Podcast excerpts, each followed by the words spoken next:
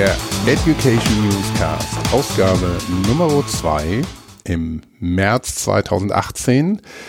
Herzlich willkommen. Mein Name ist Christoph Hafner und ich werde, wie schon in der ersten Folge dieses Podcasts, durch die Sendung moderieren, werde mich dabei aber kurz halten, weil ich freue mich ganz besonders, dass wir heute unseren ersten Deep Dive Podcast in dieser Serie hier vorstellen können. Und zwar war ich auf der LearnTech in Karlsruhe Ende Januar diesen Jahres. Die Themen, die wir dort gesehen haben und über die wir gesprochen haben, sind immer noch natürlich brandaktuell. Von daher macht es absolut Sinn, davon zu berichten. Und das mache ich, wie gesagt, natürlich nicht selber oder alleine, sondern ich habe auf der LearnTech, die ja die ja, größte Messe und Konferenz zum Thema E-Learning und digitales Lernen mittlerweile geworden ist in Europa. Ähm, ich habe dort mit elf Experten unterschiedlichster Art Interviews führen können. Die Interviewpartner kommen aus dem, allesamt aus dem Bereich Bildung und Corporate Learning. Mit dabei sind Berater, Firmengründer, die hauptverantwortlichen Organisatoren der LearnTech und des zugehörigen Kongresses, aber auch SAP-Verantwortliche aus dem Bereich Wissen und Lernen. Von daher haben wir, glaube ich, eine ganz spannende ähm, Mischung an Meinungen und ja, Kompetenzen äh, erreichen können. Wir haben insgesamt elf Interviews geführt und die ersten sechs Interviews haben wir in dieser Episode für euch und Sie, liebe Hörer, aufbereitet.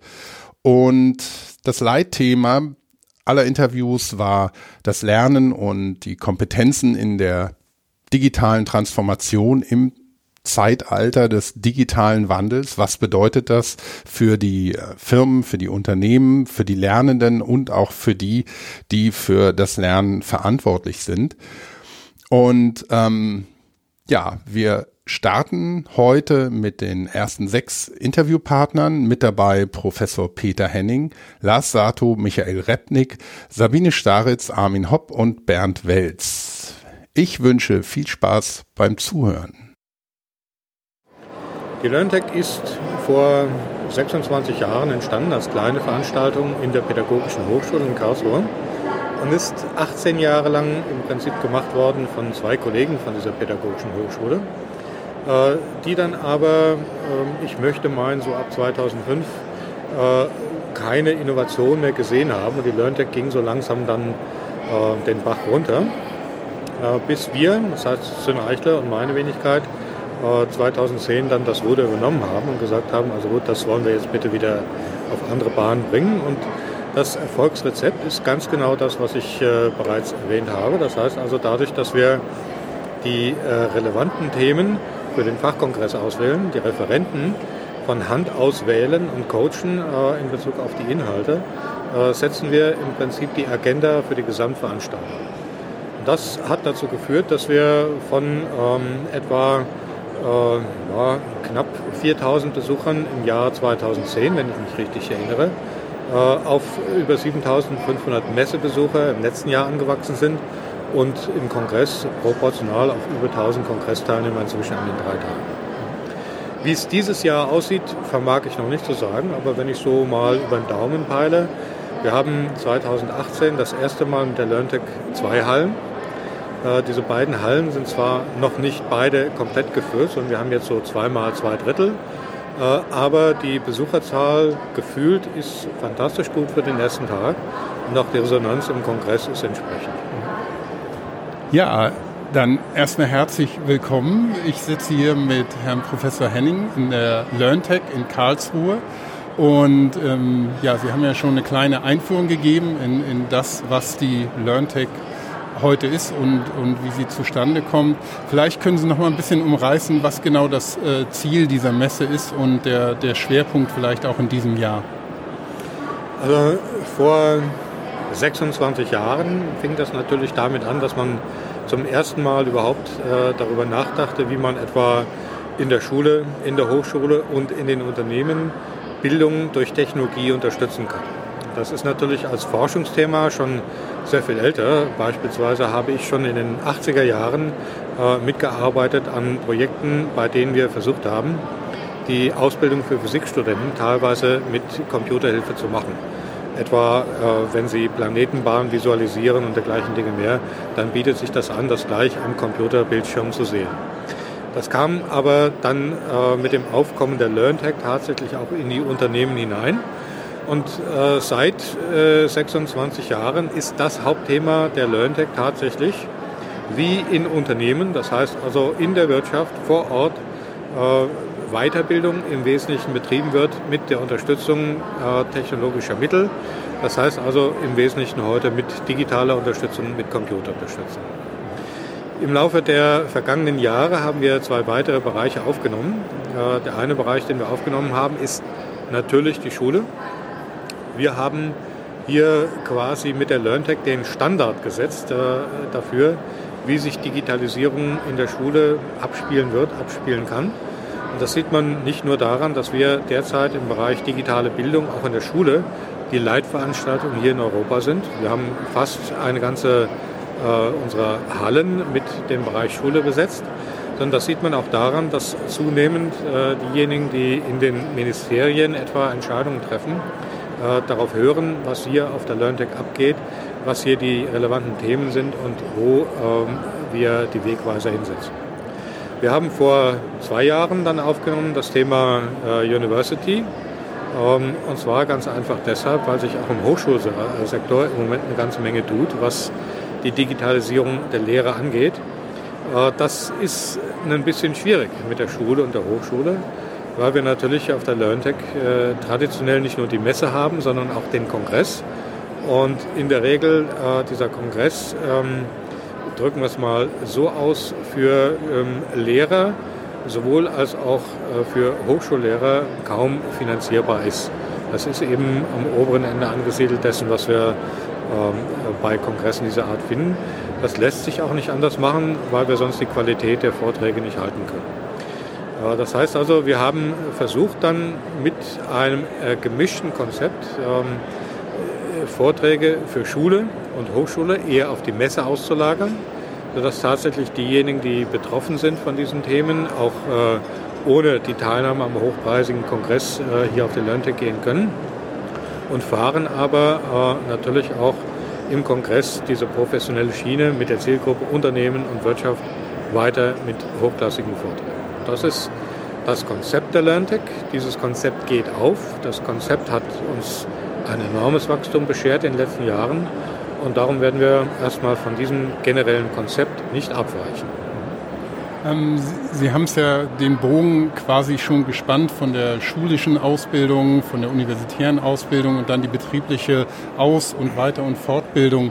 Ähm, das spiegelt ja das Thema des lebenslangen Lernens auch wieder. Spielt das ähm, thematisch eine Rolle oder konzeptionell auf der LearnTech? Also das mit dem lebenslangen Lernen ist natürlich als Schlagwort schon ein bisschen abgegriffen, wenn wir ganz ehrlich sind. Äh, die Situation ist heute eine andere als noch vor zehn Jahren. Warum ist das so?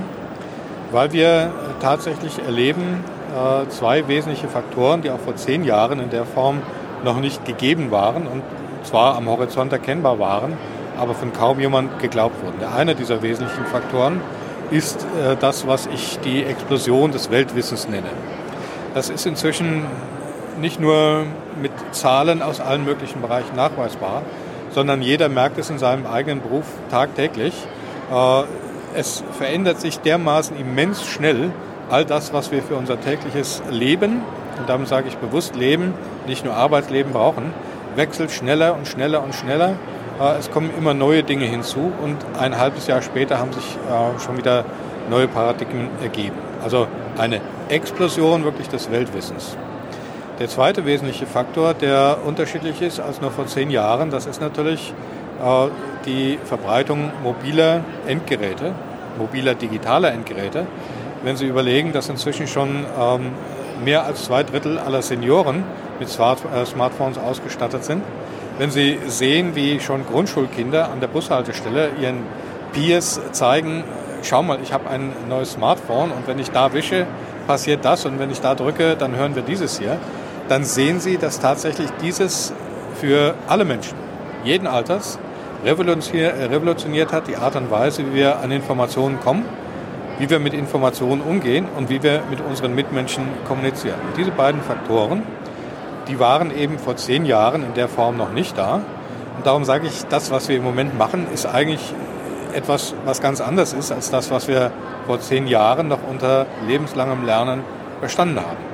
Wir wissen heute, dass wir wirklich ständig am Ball bleiben müssen, um am Weltwissen in irgendeiner Weise noch teilzuhaben. Das heißt, es stellt sich gar nicht mehr die Frage eines zielgerichteten Lernens, äh, weil man irgendwie etwas erreichen möchte, sondern man muss lebenslang lernen, um auch nur auf der Stelle zu bleiben, weil man sonst ganz schnell abgehen wird. Und diese quantitativ und qualitativ neue Situation, die wirkt sich natürlich massiv auch auf jeden Bereich der Bildung aus. Meinen Sie denn, dass das auch so in der Breite der Gesellschaft schon angekommen ist oder bei bestimmten Eliten oder, oder Altersgruppen? Oder ist das wirklich auf dem Vormarsch auch ins Bewusstsein, auch wenn der Begriff schon ein bisschen abgegriffen sein mag, in der Tat, weil er schon sehr lange da ist und man auch lange sich gefragt hat, was bedeutet das denn nun? Und genau mit diesen Technologien wie mobile Endgeräte und permanenter Zugriff auf dieses äh, Weltwissen, zumindest große Teile davon. Ähm, glauben Sie aus Ihrer Erfahrung, ähm, dass es in, in, der, in der Breite der Gesellschaft schon angekommen ist oder kann es auch sein, dass es noch viele Bevölkerungsgruppen vielleicht auch überfordert oder, oder sogar verängstigt, weil man ja in, in vielen Bereichen dann auch sieht, dass Leute von oder Menschen von der zunehmenden Technologisierung auch überfordert sein können? Also es ist im Moment eine ganz spannende Situation. Äh, als äh, theoretischer Physiker würde ich sagen, wir befinden uns gerade in einem Phasenübergang. Und lassen Sie mich das bitte an äh, ein paar ganz kurzen Beispielen festmachen. Das eine, was ich schon erwähnt habe, Grundschulkinder an der Bushaltestelle, die clustern sich tatsächlich um diejenigen, die schon ein Smartphone haben und erleben eine wahnsinnige Verbreiterung ihrer Erfahrung und eine Erhöhung ihrer Reichweite. Das heißt also, das kommt bei Grundschulkindern an, aber noch nicht überall. Äh, zweites Beispiel, äh, Hochschule. Ich habe das heute gerade diskutiert mit dem Vizepräsidenten der Hochschule München. Er sagte ganz klar, also noch vor einem Jahr äh, ist das Thema äh, Lernen, digitales Lernen in der Hochschule von den Studierenden nicht nachgefragt worden. Obwohl äh, wir seit äh, inzwischen 17 Jahren eine virtuelle Hochschule Bayern haben, bei der ich auch seit 17 Jahren mit dabei bin kommt es jetzt plötzlich, das heißt im Jahre 2017 erst dazu, dass Studierende dieses auch einfordern von der Hochschule, an die sie gehen. Äh, das heißt also zwei Beispiele, wo ganz klar plötzlich gesellschaftliche Gruppen Dinge einfordern, die mit diesem digitalen Lernen zu tun haben. Das Gegenbeispiel, äh, das ist natürlich das, was ich vielfach in Vorträgen erlebe. Ich habe kurz vor Weihnachten äh, einen Vortrag hier im Zentrum für Kunst- und Medientechnologie gehalten über das Thema Digitalisierung als Weihnachtsmärchen. Da sitzen dann wieder Menschen im Publikum mittleren Alters, äh, die durchaus auch beruflich mit der Digitalisierung zu tun haben und fragen mich hinterher, ja, aber muss denn das alles sein? Können wir das nicht so haben, wie es vorher alles war? Das heißt, wir sind tatsächlich in einer ganz spannenden Situation, dass überall diese Dinge ankommen und ganz viele Menschen auch sagen, Mensch, ich muss mich da bewegen, ich muss Neues machen aber doch ein ganz großer Anteil der Bevölkerung auch sagt, nein, ich kann das nicht, ich will das nicht und muss denn das sein und das ist irgendwie komisch und ich mag noch nicht mitgehen. Mhm. Ja. ja, ich glaube, ja, genau, das ist ein, ist ein ganz wichtiger Punkt, dass dieses komisch vorkommen und noch nicht, sich vielleicht auch noch nicht abgeholt fühlen. Ähm, weil das Ganze ja auch sehr, sehr schnelllebig ist, ist ja auch immer die Frage ähm, nach den Trends in einem Jahr auf einer Messe wie der LearnTech immer virulent. Aber wenn man von den aktuellen Trends, die man hier im Moment überall sieht, wie Virtual Reality und, oder Mixed Reality ähm, Lernansätze, ähm, auch Gamification seit langer Zeit immer, immer noch als Trend oft bezeichnet, ähm, wenn Sie die, die letzten Jahre gerade mit zunehmender Mobilität, Digitalisierung sehen, welche Trends sehen Sie denn, die sich wirklich verfestigen und, und nachhaltig ähm, bleiben? Also ein nachhaltiger Trend ist ähm, jetzt nicht nur im Bereich des Lernens, sondern überhaupt in dieser ganzen technologischen Entwicklung das Thema 3D-Druck. Äh, das ist ein bisschen aus dem Lernen raus, muss man klar sagen, aber das äh, etabliert sich im Moment in der produzierenden Industrie wirklich als ein ganz entscheidender Faktor, der auch Produktionskosten senken wird, der maßgeblich dazu beitragen wird, dass wir das Thema Industrie 4.0 endlich wirklich von der Basis her verstehen. Wenn wir imstande sind, Geräte zu bauen, die es tatsächlich nur in einer einzigen Version gibt, weil die so aus dem Drucker herauskommen, wunderbar, dann können wir uns vieles an derzeitigen Produktionskosten ersparen. Äh, das hat also auch mit der Digitalisierung als Ganzes zu tun. Beim Lernen, äh, Sie haben das Thema Virtual Reality genannt, ja, schön und gut. Ähm, wir haben aber gerade eben in einem Startup-Pitch äh, erlebt, wie auch jemand vorgestellt hat, eine neue Idee zum Lernen. Man möge dann eben eine VR-Brille aufsetzen und sich die Sachen ansehen und das sei doch viel unmittelbarer. Da muss ich als jemand, der täglich mit Virtual Reality Equipment umgehen muss, sagen, das glaube ich in der Form noch nicht. Das heißt, da fehlt noch äh, in vielen Fällen wirklich der nachgewiesene Mehrwert. Und das hat natürlich damit zu tun, dass ich äh, noch keine Haptik habe, wenn ich nur eine Virtual Reality Brille aufsetze. Ähm, das heißt also, das ist äh, noch etwas, von dem ich sage, das dauert zwei bis fünf Jahre. Ein weiterer Trend, der sich äh, verfestigt hat im Bereich des Lernens, das ist tatsächlich die Individualisierung. Wir wissen erstens, keine zwei Lerner sind gleich, sondern alle lernen unterschiedlich. Und wir wissen äh, darüber hinaus, dass auch die Situation eines einzelnen Lerners mal erfordert, mal etwas schneller, mal etwas langsamer voranzuschreiten. Das, was derzeit groß en vogue ist und was überall, äh, denke ich, äh, über kurz oder lang auch zum Standard von Lerneinheiten äh, dazugehören wird, ist, diese adaptiv zu machen und nicht nur auf die Bedürfnisse und die Vorkenntnisse des einen Lerners einzugehen, sondern das auch dynamisch wieder zu ändern, wenn der mal nicht so gut drauf ist. Welche Rolle spielt gerade in diesem Bereich der Adaptierung und Personalisierung äh, Ihrer Meinung nach denn äh, künstliche Intelligenz oder Machine Learning auch solche Ideen wie virtuelle Lernassistenten, haben die schon einen Reifegrad erreicht, dass sie Relevanz haben können oder sehen Sie das noch sehr am Anfang? Oder? Also da treffen Sie bei mir auf den richtigen, weil ich dieses äh, ganze Thema KI im Moment äh, doch etwas kritischer sehe. Äh, wir haben ähm, heute Nachmittag im Kongress eine Expertin zu dem Thema, äh, die das seit vielen Jahren betreibt, die das ebenso kritisch sieht, äh, Frau ähm, Laubenheimer von meiner Hochschule. Der entscheidende Faktor in diesen ganzen KI-Entwicklungen, die wir derzeit sehen und die überall wirklich in jedem Fachgebiet hochkommen, ist, dass die auf einem einzigen Paradigma äh, basieren, nämlich des neuronalen Netzes. Ein neuronales Netz hat nun äh, folgenden Nachteil. Sie können das zwar trainieren mit irgendwelchen bekannten Situationen und danach ähnlichen äh, Situationen aussetzen, das Netz wird richtig reagieren. Sie haben aber bei einem solchen neuronalen Netz keinerlei Kenntnis darüber, wie jetzt tatsächlich die Regeln sind, die das Ding gelernt hat. Sie können also beispielsweise bei einem autonom fahrenden Fahrzeug, das durch eine KI gesteuert wird, niemals nachweisen, dass tatsächlich in dem System eine Regel drin ist, äh, du darfst den Fußgänger auf dem Fußgängerüberweg nicht plattfahren. Das wird sicherlich noch interessante Gerichtsverfahren zu dem Thema geben, aber die große Schwäche dieser ganzen KI ist in der Tat, dass wir nicht wissen, was darin steckt. Und insofern äh, kann das uns zwar möglicherweise in bestimmten Situationen helfen, als Lernbegleiter kann ich mir durchaus vorstellen, naja, ähm, das System hat äh, 35 Mitarbeiter schon erlebt, und kann dann dem 36. sagen, gut, also in der Situation wähle doch bitte das und das. Aber es fehlt hier ganz konkret das pädagogische Modell. Das Wissen ist nicht abstrahierbar. Das erleben wir auch etwa, wenn wir solche künstlichen Intelligenzen einsetzen in der Naturwissenschaft, um, sagen wir mal, das wird derzeit ernsthaft diskutiert, am Europäischen Hochenergieforschungszentrum CERN die Klassifikation von irgendwelchen äh, äh Kollisionen von Teilchen mit Hilfe solcher neuronaler Netze zu machen die können zwar wunderbar herausfinden, hier ist was Interessantes passiert. Aber warum und wieso und was die Regeln dieses Herausfinden sind, das wissen wir nicht. Das heißt, wir haben nachher vielleicht, wenn wir auf diese KI-Schiene setzen, so etwas wie eine hundertprozentige Vorhersagbarkeit von bestimmten Dingen, aber kein Verständnis, warum das nun vorhersagbar ist.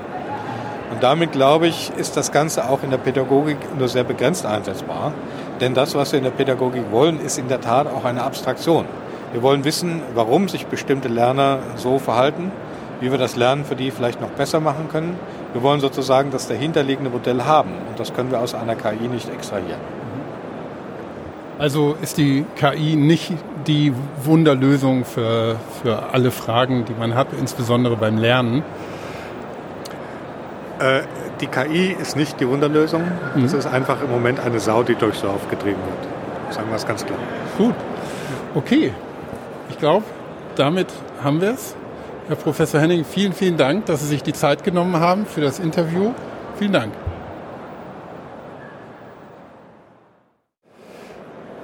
Ich stehe jetzt hier mit Lars Sato von der SAP auf der LearnTech. Und Lars, erstmal danke, dass du hier bist und dir die Zeit nimmst für ein kurzes Interview. Gerne. Und ähm, dein Thema, das du heute auch auf der LearnTech hier vorträgst, sind Chatbots bei SAP. Und dahinter verbirgt sich ja, dass ähm, SAP Education auch bei ähm, äh, SAP Gem erstmals einen digitalen Lernassistenten eingesetzt hat und damit so die ersten Gehversuche macht. Aber kannst du uns einmal kurz erklären, was denn hinter einem digitalen Lernassistenten genau steckt? Genau, wir haben für SAP Learning Hub unsere externe Lernplattform für alle SAP Professionals einen digitalen Lernassistenten entwickelt, basierend auf Machine Learning Technologie, der unsere Lerner bei Erreichen ihrer Lernziele unterstützt, der Fragen von Lernern beantwortet, der Lerner personalisiert begrüßt und auch Vorschläge machen kann in Zukunft für nächste Lernschritte und nächste Lerninhalte. Und dieser digitale Lernassistent ist aktiv in unseren Lern-Communities auf SAP Learning Hub in den Lerncommunities haben wir mehr als 160.000 Lerner, von denen mhm. etwa 20.000 pro Monat aktiv sind und entsprechend bekommen wir sehr, sehr viele Fragen gestellt von Lernern zu allen möglichen SAP-Themen, zu Schulungsthemen. Und um unsere Moderatoren und Trainer zu entlasten, die in den Lerncommunities die Lerner betreuen, haben wir den digitalen Lernassistenten eingeführt. Mhm. Ähm, was war denn die, die Hauptmotivation? Ihr habt ja ähm, Moderatoren in diesen Lernräumen, die sich ja auch um diese Aufgaben kümmern. Ist die Idee, dass die Moderatoren gar nicht mehr gebraucht werden oder steckt da was anderes hinter? Nein, wir wollten unsere Moderatoren entlasten, indem wir immer wiederkehrende Aufgaben an die digitalen Lernassistenten äh, abgegeben haben, sodass sich unsere Moderatoren wirklich auf das konzentrieren können, was ihre eigentlichen Hauptaufgaben sind, nämlich den Lernprozess zu unterstützen, die Lerner äh, mit extra Materialien, extra Übungen äh, dabei zu unterstützen, ihre Lernziele zu erreichen. Unsere digitalen Assistenten äh, beantworten Fragen, typischerweise immer wiederkehrende Fragen, also Fragen, die wir häufig bekommen. Ähm, das können technische Fragen sein, wie bekomme ich Zugriff auf die Lerncommunity oder wie kann ich mein mobiles Endgerät nutzen, um Inhalte abzurufen, ähm, aber auch einfache fachliche Fragen. Aber wenn es dann ins Detail geht ähm, oder wenn äh, es auch darum geht, Lernern Feedback zu geben, haben wir, setzen wir da ganz äh, auf unsere Trainer, unsere sehr erfahrenen Trainer. Alle unsere Lerncommunities werden von SAP-Trainern betreut, die dann genau diese Aufgaben besser wahrnehmen können und dafür mehr Zeit haben. Mhm. Und ähm, wenn ihr jetzt die ersten Schritte, wie du gesagt hast, gemacht habt mit einem digitalen Lernassistenten, ähm, wie schätzt du von heute aus gesehen die Zukunft ein? Wird das sich stark durchsetzen? Wird das immer mehr kommen? Wird das einen wichtigen Bereich einnehmen? Ich glaube schon, dass digitale Lernassistenten eine sehr wichtige Rolle in Zukunft spielen werden, weil sie mithelfen können, ähm, Lernen weiter zu individualisieren ähm, und weil sie auch mithelfen können, die ja sehr knappe Ressource des Trainers, des Moderators ähm, darauf, dafür zu nutzen, äh, wo es wirklich Sinn macht und äh, loszueisen von, von Routineaufgaben. Mhm. Zum Beispiel ein Vorschlag machen, was dann die nächsten Lernschritte sind, die nächsten Lerninhalte, die am besten passen. Das kann ein digitaler Lernassistent genauso gut äh, tun wie ein Trainer. Ähm, von daher ist es sinnvoll, diese Aufgabe dann eher zu skalieren und zu einem digitalen Assistenten zu übergeben. Mhm. Wie habt ihr den digitalen Lernassistenten denn technisch implementiert? Ja, wir haben unseren digitalen Lernassistenten ganz auf SAP-Technologie basierend entwickelt. Ähm, wir haben in einem ersten Schritt einmal alle Fragen analysiert, die wir bisher in unserer Lerncommunity bekommen haben und haben äh, basierend auf diesen Fragen Intents definiert und äh, haben dann einen Intent-Matching-Algorithmus entwickelt, der neue Fragen mit diesem Intent äh, matcht und dann basierend auf äh, diesem Matching eine Antwort ähm, bereitstellt, aber auch in der Lage ist, von den Reaktionen der Lernern ähm, dann selbst zu lernen. Das heißt, der Algorithmus, der Intent-Matching-Algorithmus optimiert sich selbst aufgrund der Reaktion, die wir von den Lernern auf die Antworten des digitalen Assistenten, den wir übrigens at the bot nennen, äh, bekommen. Mhm. Ähm, ganz wichtiger Punkt hier vielleicht noch oder erwähnenswert. Unsere Technologie ähm, haben wir auf der SAP Cloud-Plattform äh, deployed und wird in Zukunft auch als Intent-Matching-Algorithmus äh, zum SAP Leonardo-Portfolio gehören. Ähm, und das heißt, dass auch äh, Kunden, SAP-Kunden diese Technologie nutzen können, um zum Beispiel solche digitalen Assistenten, solche ähm, ja, Chatbots auch zum Beispiel in SAP Gem zu integrieren. Mhm. Und ähm, wie ist das erste Feedback von den Lernern, die mit dem Chatbot oder dem digitalen Lernassistenten Assistenten konfrontiert worden sind? Wir bekommen durchweg sehr, sehr gutes Feedback, weil unser Lernassistent gegenüber dem Trainer oder Moderator in einer Lernkommunität einen ganz entscheidenden Vorteil hat. Er ist viel, viel schneller. Wenn ich sonst mhm. als Lerner meine Antwort poste, muss ich oft einen Tag oder einen halben Tag auf die Antwort warten. At the Bot, unser digitaler Bot, äh, postet seine Antwort sofort, sodass ich sofort sehe und dass mir sofort äh, geholfen wird. Von daher sind die ähm, Reaktionen da sehr, sehr gut. Ein anderer Grund, warum wir durchweg positive Reaktionen bekommen, ist, dass sich unser digitaler Lernassistent auch als solcher vorstellt. Das heißt, wir tun nicht so, als wenn wir im Hintergrund irgendwelche Trainer oder Moderatoren hätten, die diese Antwort äh, schreiben, sondern unser digitaler Lernassistent stellt sich als At the Bot vor und bittet auch um Feedback auf seine Antworten, um durch das Feedback weiter zu lernen. Mhm.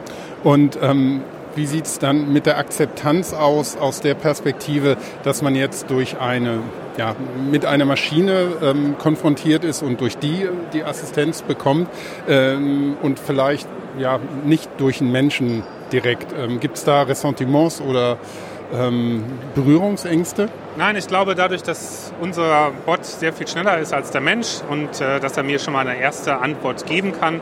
Es ist ja bei, unserem, bei unserer Technologie so, dass wenn unser Bot eine Antwort postet, eine Antwort gibt, ähm, die wie gesagt sehr schnell erfolgt, dass auch der Moderator oder der Trainer in einer Lerncommunity dann zusätzlich noch äh, seine Antwort äh, auch geben kann.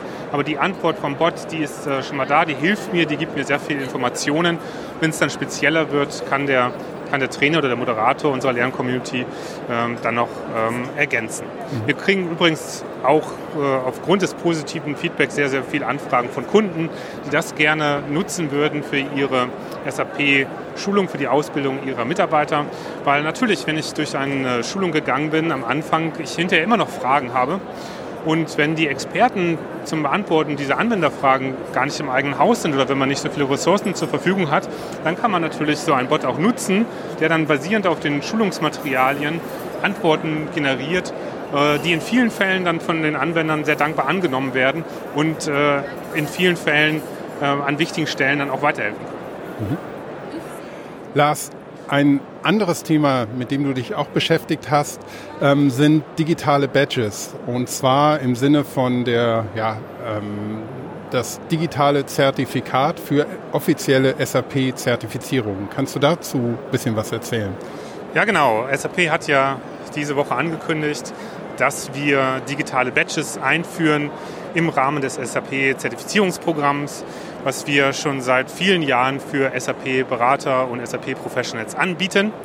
Das heißt, wenn ich ähm, jetzt meine Zertifizierung mache als SAP-Berater, mich zertifizieren lassen möchte auf eine der SAP-Lösungen, dann bekomme ich nicht nur wie bisher mein offizielles SAP-Zertifikat, sondern auch einen digitalen Badge im, in, in, in der Cloud, äh, im Internet quasi. Und äh, diesen digitalen Badge, den kann ich dann ähm, auch ähm, mit anderen teilen. Ich kann ihn mit meinem Arbeitgeber teilen. Ich kann ihn äh, auf sozialen Netzwerken teilen. Und äh, andere können ihn auch äh, verifizieren, also können nachschauen, ob dieser digitale Badge, der genau aussagt, welche Zertifizierung ich gemacht habe, für welches für welche Rolle und für welche Lösung, ob dieser digitale Badge äh, gültig ist. Mhm. Und wie funktioniert das Konzept dahinter? Ähm, erlange ich einmal für eine Zertifizierung ein Badge und der bleibt dann oder ist das ein fortschreitender, kontinuierlicher Prozess? Es ist ein äh, kontinuierlicher Prozess. Das heißt, ähm, im Rahmen des Current-Programms muss ich regelmäßig mein, äh, meine Zertifizierung aktualisieren und solange ich, oder wenn ich die aktualisiere, bekomme ich halt meinen digitalen äh, Badge dafür. Ja, und was halt auch wichtig ist, dass ich auch, äh, wenn ich äh, im letzten Jahr meine Zertifizierung gemacht habe, auch dafür ganz automatisch die digitalen Badges bekomme, die dann alle auf der Acclaim-Plattform für mich gesammelt werden. Und von dort kann ich sie halt dann in sozialen Netzwerken äh, teilen oder zum Beispiel auch auf SAP Learning Hub teilen oder mein äh, Profil auf LinkedIn äh, als Qualifikation auch einstellen. Mhm. Du sagst äh, Acclaim-Plattform, das ist ein Anbieter, der die ganze Organisation solcher digitalen ähm, Badges ähm, für Kunden managt, richtig? Genau mit äh, Acclaim und den digitalen Badges, die wir äh, dort vergeben, hat man ein digitales Badge nach dem Open Badge Standard. Das heißt, diesen Badge kann man auch mit, äh, auf unterschiedlichen Plattformen dann nutzen und vor allen Dingen halt auch äh, in sozialen Netzwerken teilen. Und wie fälschungssicher sind solche digitalen Badges im Vergleich zu einem Zertifikat, das man sich ausdrucken kann, das ja auch nicht unbedingt hundertprozentige Sicherheit da gewährleistet. Das Wichtige hier ist, dass mit, der Open, mit, der, mit dem Open Badge Standard und der Acclaim-Plattform jeder halt äh, nachschauen kann und den Badge verifizieren kann, ob dieser Badge tatsächlich gültig ist. Lars, vielen Dank für das Gespräch und noch viel Spaß auf der LearnTech. Gerne. Mein nächster Gast hier auf der LearnTech bei unserem SAP Education Podcast ist Michael Repnik. Michael, du bist Managing Director von der LearnChamp Consulting. Wir wollten mit dir auch über unser Leitthema bei diesem Podcast sprechen, die Digitalisierung, die digitale Transformation. Was bringt das im Wissens- und Lernbereich an Herausforderungen oder auch Problemen ähm, bei Unternehmen? Vielleicht kannst du kurz ein bisschen was zu dir und ähm, der LearnChamp Consulting sagen. Gerne. Danke für das Gespräch. Ähm, bin in der Zwischenzeit seit 2001 im Thema Learning oder Lernen, je nachdem, und äh, das Unternehmen, für das ich arbeite und das ich gegründet habe, ist LearnChamp. Es gibt auch ein Schwesterunternehmen, das heißt TalentChamp. Das heißt, wir sind in all den HR-Themen, in all den Personalprozessen typischerweise drinnen. Bei TalentChamp mit SAP SuccessFactors, bei LearnChamp ganz stark mit Blick auf E-Learning und Digital Learning für Unternehmenskunden. Mhm. Ähm, ja, ich habe schon umrissen. Es geht um die digitale Transformation und die Herausforderungen. Da wir hier auf der LearnTech sind und, und uns einen Einblick in neueste Technologien, Trends und interessante Entwicklungen ähm, leisten können, was siehst du in dem Bereich als relevant und interessant an? Ja, ich glaube, dass das Thema Digitalisierung insgesamt einfach komplett überschwappt in alle Bereiche des Lebens, auch, auch in das Thema Lernen und, und Learning.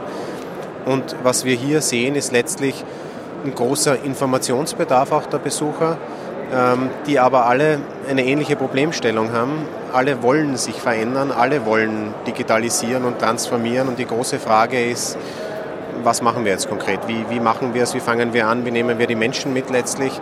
Äh, wie klappt das? Und da habe ich auch einige Stimmen auf Twitter zum Beispiel heute dann gehört, die gesagt haben, naja, sie sind nach Hause gefahren, waren ein bisschen nachdenklich Es geht hier immer noch häufig um formelle Lernmethoden oder Dinge mit modernem Anstrich, Virtual Reality, Augmented Reality, Analytics und sonst was. Und viele Unternehmen sind dort noch gar nicht. Also wenn die Frage sozusagen ist, was, was ist jetzt besonders relevant in dem äh, ganzen Thema Digitalisierung, all die Themen, die wir alle kennen, die ständig angesprochen werden. Und der große Knackpunkt, und da geht es für mich um die Relevanz, ist, wie kommt man da als Unternehmen hin? Mhm. Wie schafft man diesen Weg? Wie schafft man das als Mittelständler? Wie schafft man das als Großkonzern? Äh, und das ist die Frage, die eigentlich viele umtreibt. Ja. Mhm. Gibt es ähm, irgendwelche konkreten Technologien, wo du denkst, die sind entweder neu oder schon eigentlich lange da, aber könnten jetzt so ihre Sternstunde erleben, weil, weil sie jetzt die nötige Relevanz bekommen aus ja, diesem, diesem dieser Notwendigkeit heraus, mhm. dass man sich wirklich viel Gedanken machen muss. Gerade du hast auch erwähnt, man muss die Menschen mitnehmen. Mhm. Und ich glaube, dieser menschliche Faktor ist ganz wichtig. Und wir hatten heute auch den Bernd Welz äh, hier mhm. im, im Podcast-Interview, der eben von digitalen Hilfsmitteln auch gesprochen hat, was interessant war. Also man braucht ja die digitalen Krücken, um die Menschen letztendlich auch mitzunehmen, gerade beim Thema Digitalisierung. Siehst du da konkrete Dinge, die, die du als relevant oder interessant erachten würdest? Ja, also es gibt sehr viele relevante Dinge. Ich, ich werde es auch gleich noch konkret auflisten. Ich denke trotz alledem, dass die Learning Technologies Branche, in der wir sind, natürlich auch ein Stück weit nicht unbedingt der Vorreiter ist, sondern jemand, der dann die ganz großen Trends aufnimmt. Das heißt, was ist konkret? Das Thema Mobil ist immer konkreter, das Thema Social ist äh, sehr konkret für viele Leute. Ähm, das Thema äh, tatsächlich dann mehr Erkenntnisse darüber zu gewinnen, was brauchen die Leute, was ist tatsächlich relevant. Äh, Vorschlagswesen zum Beispiel in Lernplattformen, äh, um ein Thema zu nennen. Wenn ich an Mobil denke, dass das tatsächlich funktioniert, dann auf beliebigen Endgeräten.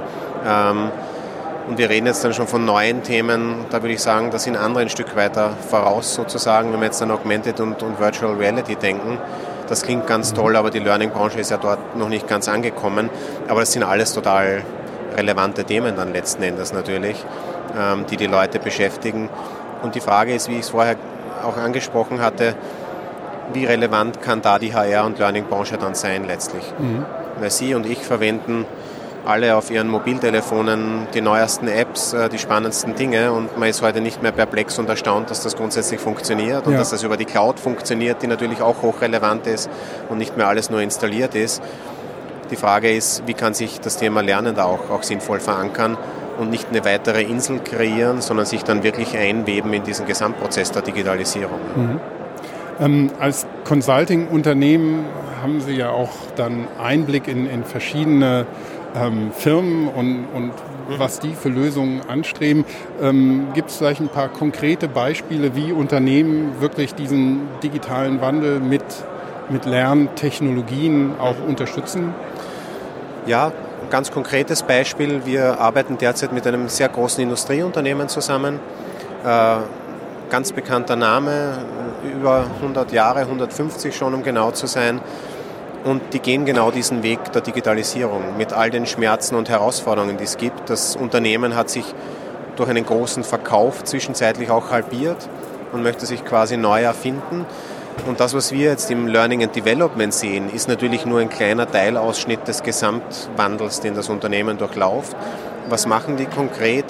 Die gehen eigentlich weg von klassischen Serviceleistungen in der Industrie, Produkten, die installiert werden oder verkauft werden, hin zu einem Thema, wie können wir eigentlich an einer digitalen Fabrik arbeiten, wie können wir, und das geht jetzt in Fachchinesisch rein, digitale Zwillinge schaffen und äh, letztlich über Sensoren und viele andere Möglichkeiten mehr dann Daten gewinnen. Und das klingt alles ganz toll, bedeutet aber einen tiefgreifenden Wandel. Und das Industrieunternehmen äh, hat dann als Weg erkannt für sich, dass sie die über 20.000 Mitarbeiter da überhaupt mal einbinden müssen, dass sie die mitnehmen müssen. Die schaffen ein Lernportal, um es jetzt mal so zu umschreiben, wo Informationen zusammenlaufen, wo Dinge, die für die Menschen selbst relevant sind, werde ich von Robotern ersetzt oder doch nicht, wann kommt das, was bedeutet das genau, was ist Machine Learning, äh, dass die wirklich dort mal einsteigen können, aber sehr praxisrelevant und weniger von einer Metaebene quasi äh, Zeitungsartikel, was ist Machine Learning, sondern was heißt das jetzt konkret für mich. Mhm. Und da mal beginnen die Leute mitzunehmen, auch Stimmen einzufangen, von den Fabriksgeländen, äh, wo gefragt wird, wo Videos aufgezeichnet werden und anderes mehr.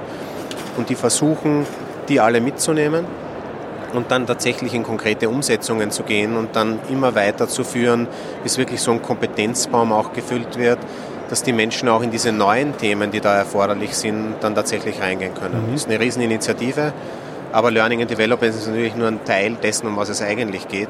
Aber auch hier zeigt sich das, was ich vorher gesagt hatte, je näher wir da am Kerngeschäft dran sind, äh, rund um dieses Thema Lernen, desto besser, desto praxisrelevanter. Also ich würde weniger in, in Kategorien denken, was muss Personal und HR machen, äh, für sich sozusagen, äh, sondern stärker zu denken, wie transformiert sich eigentlich die ganze Wirtschaft und alles, was da dahinter steht und was bedeutet das für uns als Learning and Development. Und daraus ergeben sich dann ganz viele Dinge. Bei dem Industrieunternehmen, um auf das Beispiel zurückzukommen, ist die Lösung natürlich nicht nur mehr E-Learning-Kurse zu machen oder mhm. nur mehr Präsenzseminare. Das ist schon ein alter Hut und lange her. Es muss natürlich ganz anders gemacht werden und, und tatsächlich den Namen Blended Learning dann auch, auch verdienen sozusagen. Ja. Ähm, es gibt ja nun gerade in großen Unternehmen immer eine große Bandbreite an unterschiedlichen Mitarbeitern, ähm, auch was das Alter angeht, was die mhm. digitale Kompetenz, die man schon mitbringt, angeht. Es gibt die sogenannte Generation Y, der man ungeahnte, geheimnisvolle äh, mhm. Kompetenzen zuschreibt, die in der Praxis dann vielleicht doch gar nicht vorhanden sind. Ähm, weil noch andere Kompetenzen benötigt werden, die da gar nicht sind. Mhm. Und es gibt auch ältere Mitarbeiter, die vielleicht schon alle nötigen Kompetenzen mitbringen, aber manche vielleicht auch noch, noch sehr wenige und sogar unter Umständen Angst haben vor dem Thema Digitalisierung, digitaler Wandel, dass es weniger eine Chance ist, sondern auch eine, eine konkrete als Bedrohung wahrgenommen werden mhm. kann. Mhm. Äh, haben Sie da ähm, Konzepte oder, oder Beispiele vielleicht, wie man auch diese, diese unterschiedlichen Generationen ähm, im Lernen mitnehmen kann? Mhm. Ja, äh, ich denke, äh, ich möchte jetzt nicht zu, zu komplex sozusagen einfach erscheinen dann vom Grundsatz her, äh, wenn wir über Kompetenzen sprechen, aber vielleicht eins vorweg noch. Bei Kompetenzen geht es ja weniger darum, ich bediene gerne Facebook, das ist jetzt per se keine Kompetenz sozusagen, es ist einfach ein mhm. Werkzeug, das man eben gut verwendet, gerne verwendet, wie auch immer. Ich glaube, dass es um dahinterliegende Kompetenzen gibt. Die waren auch früher schon wichtig. Jetzt sind bestimmte Kompetenzen noch wichtiger geworden in der heutigen Ausprägung. Und ich würde es gar nicht so an einer Altersfrage anknüpfen äh, und einfach sagen, bei Personen, wo es jetzt noch Barrieren gibt, wo es große Hemmungen gibt, da überhaupt mal reinzugehen, denen muss man natürlich die Ängste nehmen und die da mit reinnehmen. Die bringen aber vielleicht schon viele dahinterliegende Kompetenzen mit. Äh, und es geht nur mehr darum, dass die mehr können, also ein Werkzeug bedienen können sozusagen. Die wollen das vielleicht sogar, aber sie können noch nicht. Und bei anderen geht es dann darum, und das ist ja dieses Klischee auch sozusagen der jüngeren Generationen, die kennen sich super mit den Tools aus, aber haben vielleicht bei anderen Kompetenzen gewisse Herausforderungen. Da muss man es natürlich umgekehrt machen. Äh, das heißt, äh, was will ich sagen? Letzten Endes geht es nicht darum, sich zu übertrumpfen mit neuen Namen. Und ein älterer Arbeitnehmer würde sagen, oh Gott, Snapchat habe ich noch nie gehört, ist ja furchtbar, ich bin nicht mehr vorne dabei. Das ist nicht das, um was es geht letzten Endes. Ne? Das heißt, man muss das einfach sinnvoll zusammenführen und für die Leute wiederum in einen relevanten, sinnvollen Kontext auch stellen. Es geht nicht darum, dass sich jeder bei Snapchat anmeldet, das ist per se im Unternehmenskontext das ist auch kein, keine Kompetenz oder kein Wert, sondern es geht darum, die Leute dort abzuholen, wo sie sind und die Kompetenzen, die vor zehn Jahren wichtig waren, sind heute auch noch wichtig und vor 20 Jahren war es auch nicht anders. Vielleicht verändern sich die Ausprägungen hier oder dort, aber ja. Wir reden ganz viel über den Begriff Kompetenzen und digitale Kompetenzen und es klang schon hier und da an. Was ist denn das konkret? Für viele ist das ja noch so eine wolkige Angelegenheit, ja. so ein bisschen undurchsichtig. Wie definiere ich für mich digitale ja. Kompetenzen? Was ja. steckt genau dahinter? Ja. Ich denke, ein, ein Thema, das man hier rausgreifen kann, ist, äh, digitale Kompetenz kann zum Beispiel bedeuten, dass man ja auch sich anderen mitteilen können muss und, und das wollen muss auch letzten Endes. Und da gibt es natürlich Hemmschwellen. Jemand, der noch nie äh, soziale Medien wie Twitter oder andere genutzt hat, hat da vielleicht eine Barriere und, und das dauert einfach eine gewisse Zeit. Das heißt, digitale Kompetenz ist ein Stück weit auch ausprobieren, sich darauf mal einzulassen und dann das, was man hat im Kern, eben auf einer neuen, auf einer neuen technologischen Basis auch zu präsentieren. Ich glaube, das ist einer der Knackpunkte. Es gibt so viele hochspannende Menschen mit tollen Kompetenzen, die vielleicht in digitalen Medien nicht kompetent rüberkommen. Diesen Schatz muss man einfach heben sozusagen. Mhm. Das heißt, die digitale Kompetenz würde bedeuten, wie schaffe ich es, die Leute da ranzuführen, dass nicht Klischees vor, äh, vorherrschen und man Dinge ablehnt oder besonders extrem ausreizt, wenn man alles Neue und Technische gut findet und Datenschutz nicht buchstabieren kann. Mhm. Es ist einfach eine Mischung. Das heißt, digitale Kompetenz bedeutet für alle Beteiligten im Prozess, wie kann ich mit den Werkzeugen sinnvoll umgehen und wie kann ich persönlich das verknüpfen in meinem Hirn, um zu sagen, wie nutze ich das eigentlich, dass einen echten Nutzen stiftet. Ja? Mhm. Ähm, Essensfotos allein sind jetzt vielleicht nicht der große Nutzen, äh, sind ganz lustig mal manchmal, aber es geht ja um was anderes, ja. gerade im Unternehmenskontext. Und das, das müssen Leute sozusagen mitnehmen für sich äh, und aus der Klischee-Ecke auch rauskommen. Ja. Ja. Und außerdem vielleicht zum Abschluss ähm, digitalen Möglichkeiten, um eben den digitalen Wandel auch zu gestalten. Ähm, Gibt es da noch analoge Ansätze, Technologien, Kompetenzen, die man, die man braucht. Also, dass man nicht alle, die das jetzt hier hören, völlig verschreckt, dass sie sagen, oh mein Gott, das ist alles nur noch digital. Mhm. Ist das Analoge auch noch irgendwo zu finden? Ja, es ist nie schwarz-weiß. Ne? Also wenn ich jetzt einen alten Vergleich hernehme, äh, in der E-Learning-Branche hieß es früher immer, man ersetzt das Präsenztraining natürlich nicht ganz und es kommt E-Learning dazu und jetzt würde man sagen, sozusagen das Analoge bleibt bestehen. Das hat alles seine Berechtigung, das wird nicht verschwinden. Auch ein analoger Block wird äh, nicht weggehen letzten Endes in vielen Fällen, weil es einfach Sinn macht. Mhm. Ähm, das heißt, es hat seine Berechtigung, aber was man schon dazu sagen muss ist, ich glaube, so richtig digital wird es dann, wenn das in den Hintergrund tritt. Ähm, und da sind wir bei dem Punkt von vorhin, als ich gesagt habe, auf der LearnTech geht es vielleicht oft um Tools und eigentlich geht es darum, die Menschen mitzunehmen und für die relevant zu sein. Ähm, das zieht sich durch. Ähm, das heißt, wenn Sie heute einen neuen Service nutzen äh, von einem der großen äh, IT-Konzerne, dann interessiert Sie ja auch nicht, ist da jetzt künstliche Intelligenz drinnen oder doch nicht? Ist da was von Machine Learning mit dabei? Äh, ist das social und mobile fähig und, und kann ich tolle Analytics ziehen? Die Frage ist ja eher, was bringt es mir? Wie setze ich es ein? Erleichtert es meinen Alltag? Ist es trotzdem sicher? Ähm, das heißt, das, das ist der entscheidende Punkt letztlich. Also ich würde nicht zwischen analog und digital sagen, es wird jetzt alles digital, aber es wird immer mehr digital, aber es wird immer mehr in den Hintergrund treten. Und dann sind wir wirklich in der Digitalisierung angekommen. Mhm. Derzeit reden wir oft noch über, über das Tool sozusagen ne, und sagen, was gibt es da alles und alle fürchten sich ein bisschen oder finden es ganz toll. Äh, das wird dann spannend sein. Dann sind wir vielleicht irgendwann wieder analoger, als wir heute sind, ja. gefühlt, aber trotzdem läuft im Hintergrund natürlich viel mehr digital. Mhm. Ja. Ja, ein schönes Beispiel sind ja schon Interfaces, mit denen man spricht, genau. wo das Paradigma von Maus und grafischer Benutzeroberfläche genau. verschwindet und es wirklich gefühlt analog genau. wird. Ja. Also denken wir ans Einkaufen zum Beispiel.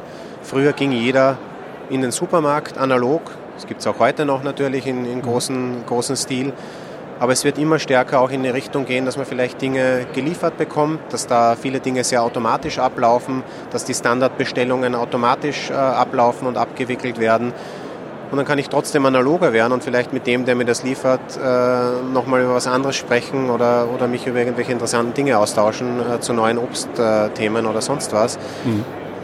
Im Hintergrund ist das trotzdem dann ein riesiges digitales Werk. Ja? Und in dem Thema ist ja auch die SAP unterwegs, äh, um da ein Beispiel zu nennen die ja eigentlich dieses ganze Leben in den Unternehmen, aber auch sonst äh, mit digitalisiert, um das einfach anzutreiben. Und am Ende habe ich dann vielleicht wieder mehr Zeit, um auf den Markt zu gehen, anstatt genau. durch den Supermarkt zu hetzen und mir die grundlegenden Sachen zu kaufen. Also genau. es könnte auch mehr Lebensqualität mit sich bringen. Mit Sicherheit, ja. ja. Also wenn wir das richtig einsetzen, dann absolut. Und genauso muss es auch in den Unternehmen sein. Denken wir jetzt an HR-Systeme oder Learning Management-Systeme warum ist das immer noch so kompliziert? Warum muss ich so viel klicken? Wenn die Werkzeuge wüssten, dass ich jetzt auf Urlaub bin und äh, jemand mich vertreten muss äh, und gewisse Freigaben zu machen sind für neue Trainingsanfragen, warum kann das nicht viel, viel einfacher passieren? Ja. Warum kann man nicht mit dem System einfach sprechen? Warum kann es nicht über ein Chatbot laufen? Äh, das wäre viel näher dran an dem, wo wir eigentlich ja. hinwollen mit Digitalisierung. Ja. Ja, in diesem Sinne, wir waren schon beim Du, sind dann wieder ins Sie. Also ich sage zum Abschluss jetzt nochmal vielen Dank, Michael, Danke dass du auch. uns hier die Einblicke ermöglicht hast. Es sind spannende Themen und ich habe zum Bernd eben schon gesagt, es war selten spannender im Bereich des digitalen Lernens, als es heute ist. Vielen Absolut. Dank, Vielen dass Dank du dir die Zeit ja. genommen hast. Danke. Danke. So, wir stehen am zweiten Tag von der LearnTech ähm, hier und bei mir ist Sabine Staritz von der Mannheim Business School und hier mit dem Thema Business Analytics. Vielleicht können Sie kurz sagen, wer genau Sie sind und was ist Genau. People Analytics. Ja, danke schön hier für die äh, Gelegenheit. Mein Name ist Sabine Staritz. Ich komme von der Mannheim Business School. Das ist der Bereich der Universität Mannheim, der sich um die Management-Weiterbildung kümmert. Und wir sind natürlich auch eine ganz wichtige äh, Plattform, um Praxis, Wissenschaft und Bildung zu verknüpfen. Ähm, genau, wir sind natürlich auch ganz eng mit der SAP in der Kooperation. Wir sind hier ja schon fast Nachbarn und auch äh, traditionell schon ganz lange äh, zusammen. Und deswegen freut mich das natürlich hier auch äh, besonders, heute hier sein zu dürfen. Ich habe jetzt in meinem Vortrag vorhin über das Thema People Analytics gesprochen. Das ist ein Thema, was uns im Moment ganz besonders äh, umtreibt. Insgesamt das Thema Business Analytics bekommt ja sehr viel Aufmerksamkeit in der Praxis, in der Wissenschaft äh, derzeit. Das Thema People Analytics ja, hinkt da so ein bisschen hinterher, aber äh, wir sind eigentlich fest davon überzeugt, dass das einen ganz, ganz großen Stellenwert in der Zukunft haben sollte. Ähm, damit ist eigentlich gemeint die, der stärkere Einsatz analytischer Methoden, um fundiertere Personalentscheidungen treffen zu können und auch HR-Strategien einfach auf sicherere Fundamente zu stellen. Was bedeutet vielleicht ähm, analytische Methoden in dem Zusammenhang? Was wird analysiert? Analytische Methoden können natürlich qualitative und quantitative Methoden sein. Wobei das, was natürlich im Moment ganz besonders stark auch in den Mittelpunkt gerückt wird, sind die ähm, eher quantitativen Methoden. Auch der ganze Bereich ist beispielsweise, man nennt das auch evidenzbasiertes Personalmanagement. Also wie kann ich wirklich mit statistischen und mathematischen Modellen nachweisen, dass die Erfolgswahrscheinlichkeit einer besonderen Personalentscheidung auch äh, ganz besonders hoch ist? Oder wie kann ich zum Beispiel prädiktive Analysen einsetzen, um Fluktuationen ja, äh, vorherzusagen. Das sind natürlich dann schon äh, etwas fortschrittlichere Modelle. Aber die qualitativen Methoden spielen auch eine wichtige Rolle, weil man ja nicht nur Analyse der zum Selbstzweck macht, ne? der Analyse der Analyse wegen, sondern man muss sich ja wirklich genau überlegen, welche, welche Analysen möchte man eigentlich oder welche quantitativen Methoden möchte man eigentlich zum Einsatz bringen, um was eben rauszufinden. Da sollte man natürlich ganz arg darauf aufpassen, dass das irgendwo auch einen Impact hat und nicht nur äh, wieder in den, ja, in den, in den Grenzen der, der Personalabteilung äh, Themen betrifft, gerade jetzt im Moment am Anfang. Ähm, ja, und dazu braucht man natürlich auch viele qualitative Methoden. Auch, auch Design Thinking ist ein wichtiges Thema, um überhaupt mal zu adäquaten Fragestellungen zu kommen. Ähm, ich könnte mir gut vorstellen, gerade wenn es um People Analytics im betrieblichen Umfeld geht, ist es ja auch was, was Daten sammeln, die man analysieren kann, ähm, angeht, auch ein sensibles Thema, weil es ja auch persönliche Daten wahrscheinlich sind von, von Mitarbeitern. Inwiefern ist, ist das ein Thema? Stichwort Anonymisierung von Daten? Das ist ein ganz großes Thema. Das muss alles eigentlich sozusagen mit einhergehen. Und das ist natürlich auch für uns das besonders Spannende an dem Thema. Man hat hier nicht nur die analytischen Seiten, man hat nicht nur die Personalthemen, die man hier betrachten muss, sondern man hat einfach auch natürlich das, die Organisation als Gesamtkontext und man hat ethische Schnittstellen oder Schnittstellen zum Thema Ethik, Corporate Social Responsibility, ganz wichtig zum Thema Recht und äh, auch Philosophie. Also es sind viele, viele Themen, die da mit reinspielen und Fragestellungen, die man da sozusagen mitdiskutieren kann. Ähm, und man kann natürlich auch out of the box viel lernen. Ich hatte auch bei dem Vortrag von unserer Kooperation mit der TSG Hoffenheim erzählt. Ähm, wir sind ja auch quasi fast Nachbarn äh, und äh, die TSG Hoffenheim setzt auch People Analytics natürlich wieder mit ein bisschen ne, Anpassung im, im, Sportwesen ein. Aber im Grunde genommen ist die Idee einfach, wie kann ich einfach auch digitale Tools, Anwendungen und Messverfahren dazu nutzen, meine Sportler motiviert und leistungsfähig auf natürlich lange Sicht, aber natürlich vor allen Dingen dann, wenn es drauf ankommt, nämlich während des Spiels am Wochenende, wie kann ich das eben hinbekommen und wie kann ich dann eben auch Entscheidungen auf Daten und Fakten basieren lassen. Aber die Funktion, die das macht, ist die Sportpsychologie und die vereint eigentlich sozusagen die Förderung, aber eben auch die Forderung der Mitarbeiter. Also es werden die, die, die Mitarbeiter werden dort, oder die Mitarbeiter, die Sportler, mhm. die äh, Fußballspieler werden dort nicht nur, ja, sind auch Mitarbeiter in dem Sinn. Aber die Sportler werden dort nicht nur äh, sozusagen in Anführungsstrichen getrimmt, was natürlich ja die große Angst der vieler Mitarbeiter ist, ja. sondern sie werden auch natürlich beschützt. Und wenn ein Mitarbeiter mal ja, sozusagen schlechte Messwerte hat, dass es ihm einfach mal nicht so gut geht, dann wird dafür gesorgt, dass es ihm wieder besser geht und dass er vielleicht auch mal nach Hause fahren kann zu seiner Familie oder dass er einfach mal irgendwie in Gespräche gehen kann oder einfach mal eine Pause bekommt. Und ich glaube, das ist ganz, ganz wichtig, dass wir all diese rechtlichen, ethischen Aspekte gleichzeitig diskutieren. Dass wir uns aber jetzt im Moment, wir sehen es im Ausland, gibt es einfach ganz andere Bewegungen. Da wird das Thema noch wesentlich höher eingestuft als hier im deutschen Raum und es wird auch ganz anders bearbeitet. Ähm, aber wir müssen halt eben auch aufpassen, dass wir nicht überrollt werden, weil wenn chinesische Konzerne, amerikanische Konzerne mit den Themen anders umgehen, aber vielleicht auch einfach durch bestimmte Methoden an Attraktivität für junge Talente gewinnen oder sie schneller finden als wir, ja. dann haben wir natürlich da auch echte Wettbewerbsnachteile. Ähm, wie sieht das denn aus? Sie haben schon TSG Hoffenheim als eben Sportclub, Fußballclub erwähnt, mit weiteren Anwendungsfällen. Wie kann man sich das denn konkret vorstellen? Zum Beispiel auch aus der Mitarbeiterperspektive, aber auch aus der Arbeitgeberperspektive? Ja, die Anwendungsfälle können sehr vielfältig sein. Es kann natürlich sein, dass man sagt, naja, welche Fragestellungen möchte ich einfach in Form von wirklich Indizes, die mir regelmäßig oder ne, in Form von, von, von einfach Kennzahlen, die mir regelmäßig über bestimmte wichtige Fragestellungen Aussage geben. Welche Daten brauche ich dafür? Was muss ich dafür analysieren? Das kann sehr regelmäßige quasi Analyseverfahren sein. Wenn ich jetzt zum Beispiel die Fluktuation äh, vorhersagen möchte oder wenn ich jetzt zum Beispiel äh, auch im Recruiting-Bereich ähm, Wahrscheinlichkeiten vorhersagen möchte, wie, wie groß die Wahrscheinlichkeit, dass ein bestimmter Bewerber mit bestimmten Kriterien in drei Jahren noch auf dem Job ist oder ne, sich einfach da schnell im Grunde genommen seine Ziele äh, erreicht oder äh, welche, welche, äh, welche Maßnahmen muss ich im Unternehmen durchführen, damit meine Belegschaft einfach weniger krank ist und einfach besser, besser durchhalten kann in vielleicht zum Beispiel Stresssituationen oder solche, solche Geschichten. Also das sind, es können aber Dinge sein, die man sehr regelmäßig immer wieder äh, quasi monitort und analysiert. Aber es kann, gibt natürlich auch Fragestellungen, die man eher vielleicht projektweise ähm, untersucht. Und die, äh, ja, die, die, die, die Praxisbeispiele, ich hatte auch bei dem Vortrag gesagt, es ist noch sehr, sehr überschaubar, was hier in Deutschland überhaupt an Anwendungsfällen schon äh, in der Tat vorhanden ist. Und man muss natürlich auch aufpassen, dass es nicht Best Practices sind, die auch gut für einen Vortrag sind und um mal zu zeigen, wir machen das, äh, sondern die auch wirklich im Grunde genommen einen Impact äh, darstellen. Aber genau da sind wir ja im Moment auch dran. Und wir haben zum Beispiel an der, meiner Business School wir haben ganz unterschiedliche Programme. Wir haben äh, insbesondere natürlich für die für die berufserfahrene Zielgruppe. Wir haben zum Beispiel MBA und Part-Time MBA-Programme, wo Studenten auch an natürlich vielen Case Studies arbeiten äh, und auch an, an, an Master Projects arbeiten. Und da haben wir auch viele äh, Themen, die wir jetzt eben dahingehend auch bearbeiten lassen und wo wir eben aber auch gar nicht so sehr sagen wollen, was äh, ja, schon, schon die Frage vorwegnehmen wollen, was jetzt eigentlich analysiert werden soll, sondern wo wir beispielsweise jetzt auch im Sommer auf einer Veranstaltung eher einfach einen Case einer, einer Reorganisation eines großen Unternehmens darstellen wollen, um dann die Frage ins Publikum in die, äh, ja, zu geben, was, können, was könnten wir jetzt hier mithilfe von People Analytics bearbeiten, welche Fragestellungen sollten wirklich untersucht werden, damit am Ende das, was da eben auch geplant ist oder gerade schon gemacht wird, dann am Ende auch zum Erfolg führt.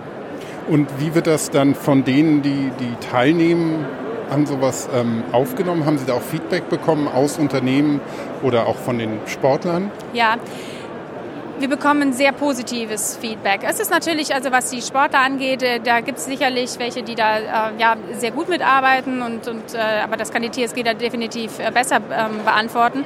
Aber es ist definitiv so, dass die auch natürlich ja sehen, dass es direkt auch meine, Athleten sind. Das ist ja schon alles Wahnsinn. Die sind alle fit, da kann man nicht mehr viel machen. Aber man kann natürlich auch schon was in, in, in puncto zum Beispiel Reaktionsfähigkeit äh, ja. Ne, oder in, in puncto einfach ähm, ja, quasi Exekutivfunktion, da, da, lässt sich schon was machen und da lässt sich auch mit Digitalisierung noch einiges machen und äh, da ja, ist das ja natürlich ein direkter Mehrwert für den, für den Sportler, den er auch direkt auch bemerkt. Das ist natürlich auch die Fragestellung, die man sich dann im Mitarbeiterkontext stellen muss. Wie der, der, Mitarbeiter muss merken, dass ihm das gut tut und es muss ihm auch wirklich gut tun, weil die, wenn einmal das Vertrauen in die, in die Methoden dann irgendwie auch gebrochen ist, kriegt man es ja. ja. so schnell auch äh, nicht, wieder, nicht wieder zurück. Ähm, aber äh, ähm, insgesamt die Response auf das Thema ist sehr, sehr positiv. Also wir kriegen ein wahnsinniges Interesse. Wir hatten im äh, Herbst einen Kickoff-Workshop auch zum Austausch. Wir haben wirklich äh, geguckt und sehr, sehr wirklich identifiziert, welche Unternehmen gibt es denn auch schon mal Leute, die das zumindest auf dem Titel haben oder die einfach schon mal äh, die, dieses People Analytics im Unternehmen mit einzelnen Projekten vorantreiben. Und es ist schon noch sehr überschaubar. Aber die Menschen, die da zusammengekommen sind, waren alle wahnsinnig motiviert. Und äh, jetzt haben wir eine Anschlussveranstaltung und wir kriegen da wirklich immer Postwenden sofort. Hey, wir wollen uns wiedersehen und wir wollen ja. da weitermachen. Genau. Und auch von den Teilnehmern, das ist, es wird sehr, wir haben ja auch sehr äh, internationale Teilnehmer, ähm, auch ganz spannend, es wird sehr unterschiedlich wahrgenommen. Es gibt natürlich Kulturen, die sagen, ja, wo ist denn das Problem? Mhm. Ja, und ja. dann gibt es uns. ja, in Deutschland ist man schon traditionellerweise äh, sehr kritisch mit, mit allen möglichen Dingen, gerade wenn es um persönliche Daten geht oder auch die, die zunehmende digitale Vermessung des Ich die ja im Privaten und wie im Beruflichen dann stattfindet. Und das ist dann das Stichwort Digitalisierung, mit dem auch viele Menschen, gerade in Deutschland vielleicht, auch ein Problem haben, während in, in anderen Kulturen, zum Beispiel im asiatischen Raum, die, die Hemmschwellen, ähm, auch Daten preiszugeben, viel geringer sind oder in manchen skandinavischen Ländern ist es auch kein Problem, sein Gehalt öffentlich dargestellt ja. zu sehen. Also kann ich mir gut vorstellen, dass es ein, ja, kulturell große Unterschiede gibt. Aber die Akzeptanz ist, denke ich, ein ganz wichtiger Erfolgsfaktor für Sie dann. Neben natürlich den Methoden, die zur Anwendung kommen, ist eben dieser, dieser menschliche Teil ein, ein ganz wichtiger. Richtig. Und das ist auch das, was wir eigentlich im Moment bezwecken. Also als sozusagen Plattform haben wir natürlich den Vorteil, dass wir ganz unterschiedliche Adressaten haben. Wir haben natürlich die Personalabteilung, die die mitunter wichtigsten Verlinkungen für uns sind in die Praxis rein. Aber wir haben natürlich auch die Geschäftsführung, wir haben die Vorstände ähm, in unserem in unserem Kreis, in unserem Verein der Partner der Mannheimer BWL beispielsweise, aber auch weiter darüber hinaus. Und wir haben natürlich die User, die Mitarbeiter, die bei uns in den Programmen sitzen. Und das Thema jetzt sozusagen von allen drei Ebenen zu durchleuchten und einfach auch genau das, was ich eben meine, die Frage zu stellen, wie wirkt das denn auf euch? Also wie müsste man damit auch umgehen und wie müsste man das Thema vorantreiben, damit ihr es auch wirklich so, also, also wie wollt, ist immer die Frage, wir, wir wollen Digitalisierung gestalten, ja, dann müssen wir es aber auch machen. Mhm. Und das ist ja genau das, was wir machen. Also wir wollen das wirklich von Anfang an gestalten. Es macht keinen, absolut keinen Sinn, das jetzt irgendwie zu, ja, äh, zu, zu, zu zu übereilen und jetzt auch zu sagen, okay, wir müssen jetzt unbedingt ganz schnell People Analytics, so geht es auch gar nicht, ähm, sondern man muss es sich erarbeiten und es ist auch gut, dass wir eine sehr vorsichtige Kultur sind, weil man kann wahrscheinlich, ja, an uns selbst die größten, kann man die größten Fehler, die größten Verletzungen sozusagen äh, mit Privatsphäre auch ähm, ja, bewirken, wenn man das halt eben nicht richtig macht. Und ich denke, ich sehe, ich sehe bei uns natürlich auf der einen Seite schon eine Gefahr und auch ein Problem, dass da äh, die in den Personalabteilungen auch alleine schon von den analytischen Kenntnissen natürlich ein wahnsinniger Nachholbedarf äh, besteht. Aber auf der anderen Seite, glaube ich, ist jetzt auch ein, immer noch ein guter Zeitpunkt, da möglichst schnell nachzuholen. Und dann haben wir, glaube ich, auch in unserer Kultur mit dem ja, Sicherheitsdenken äh, gute Möglichkeiten, da weiterhin auch wettbewerbsfähig zu bleiben wir könnten so eine Art Sicherheitsbenchmark sein. Dann. Ja, genau. Ähm, eine Frage hätte ich dann noch, wir sind ja hier auf der LearnTech natürlich. Ähm, welche Bedeutung hat denn People Analytics für betriebliches, aber vielleicht auch universitäres Lernen? Also ich denke, das hat ganz, ganz viele Auswirkungen. Also natürlich zum einen das Thema, was wir lernen dass wir einfach analytische Kompetenz, insbesondere bei der quantitativen Analyse, dass wir da einfach äh, nochmal das einfach einfließen lassen. So wie wir alle jetzt mittlerweile mit PowerPoint umgehen können, müssen wir uns einfach über die, müssen, brauchen wir eine Grundkenntnis äh, über ja, ähm, gewisse analytische ähm, Zusammenhänge und, und, und Kennzahlen und was sich da eigentlich dahinter verbirgt. Also ich glaube, man kann in der heutigen Welt schwierig sagen, okay, da gibt es die Abteilung XY und die kennt sich damit aus. Also man braucht schon eine gewisse Offenheit, sich dann damit auseinanderzusetzen. Ähm, es hat natürlich, das ist so ein bisschen, was man lernt. Ähm, in Bezug auf das, wie man lernt, hat natürlich People Analytics, das ist auch Learning äh, Analytics ist ein mhm. ganz wichtiges Feld von People Analytics. Wie, wie, wie lernen die Leute? Was, was, wenn ich die Bedürfnisse der Menschen, der Mitarbeiter in meinem Unternehmen kenne, was kann ich ihnen zum Beispiel vorschlagen, äh, was sie lernen soll? Wie kann ich gucken, ja, wer wann was abbricht, wer wann was doppelt äh, konsumiert und, ja. und, was zeigt mir das dann eigentlich auch. Und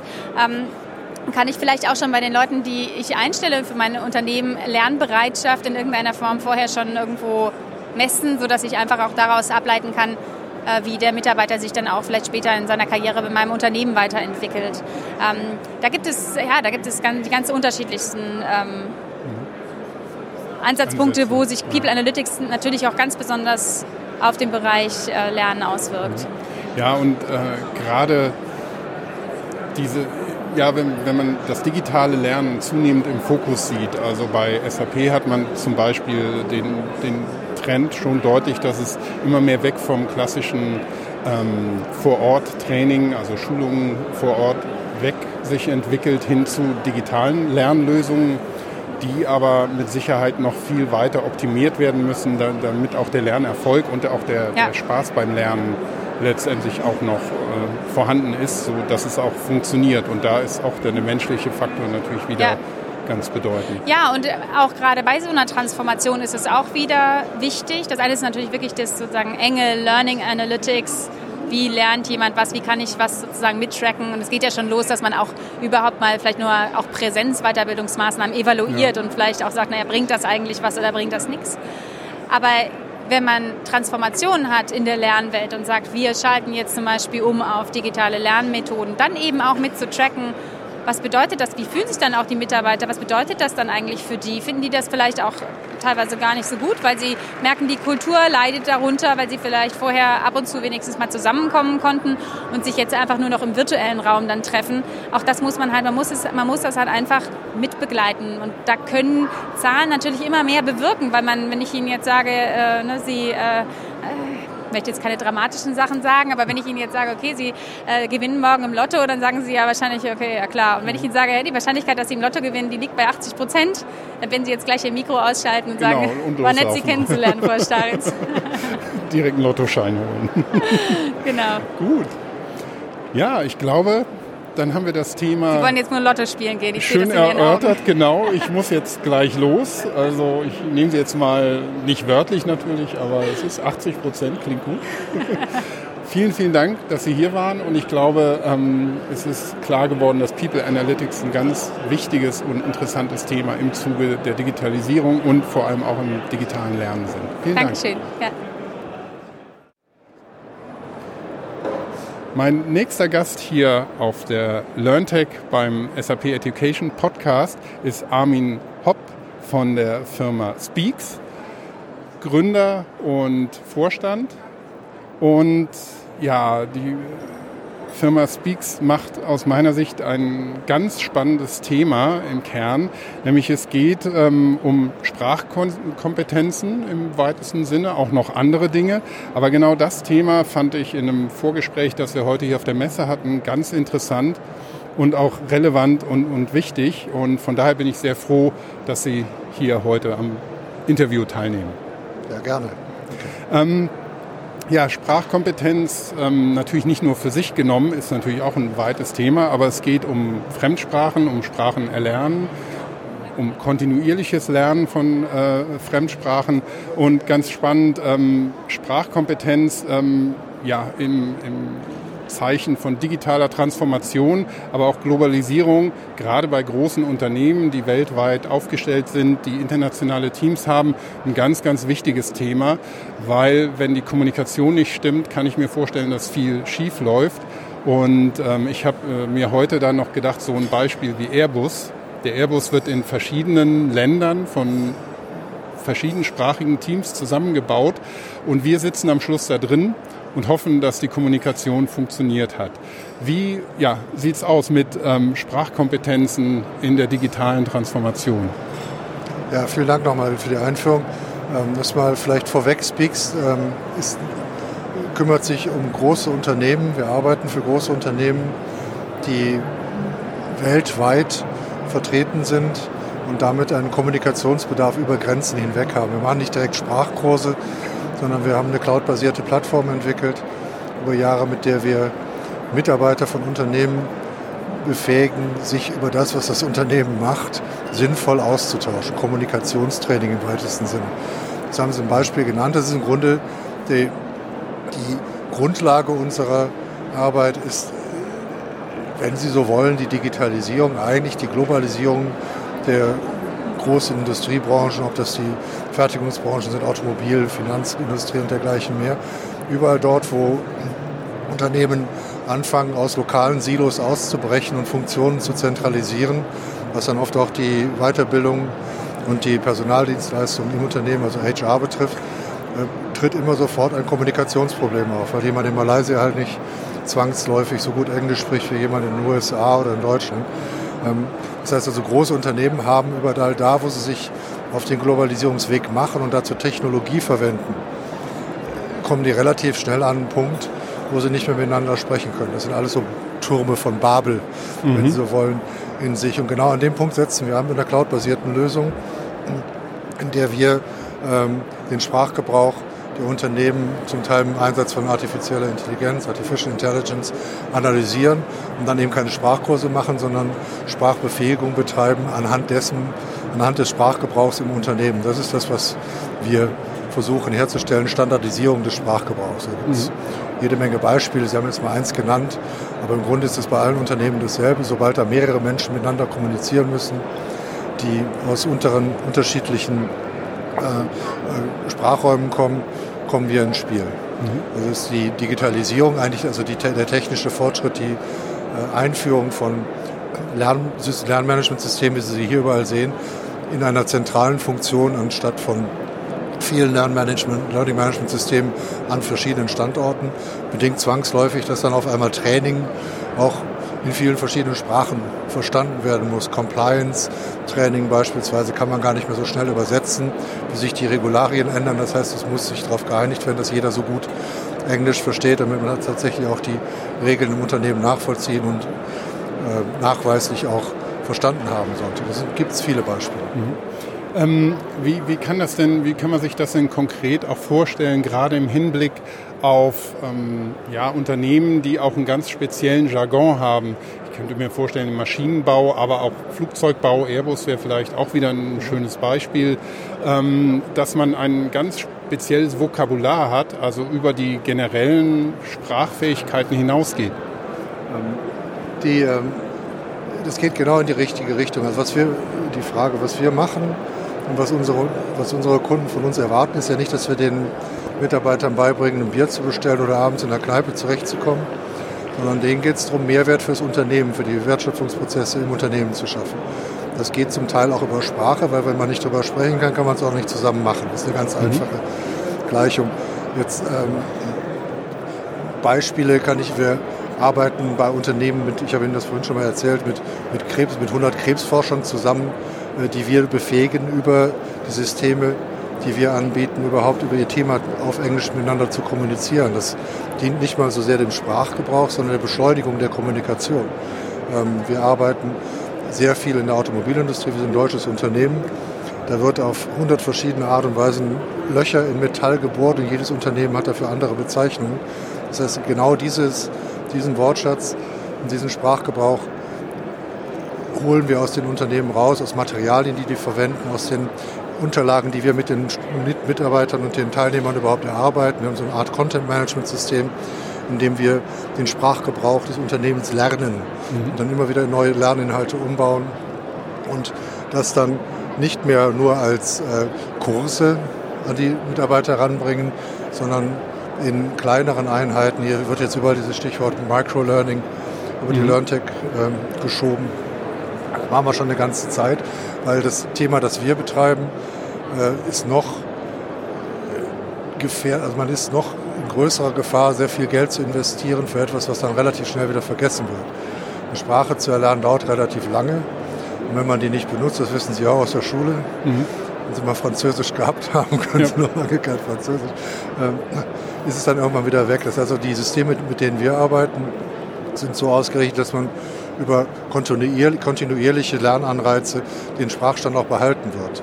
Äh, das geht dann wieder mit Inhalten aus dem Unternehmen, also nicht mit irgendwelchen Wald- und Wieseninhalten. Das ist ein sehr komplexes Thema, das wir bedienen können, weil wir jetzt schon seit über 15 Jahren in dem Bereich tätig sind und einen sehr großen Fundus an Inhalten haben für verschiedene Branchen, für Funktionen innerhalb von Branchen.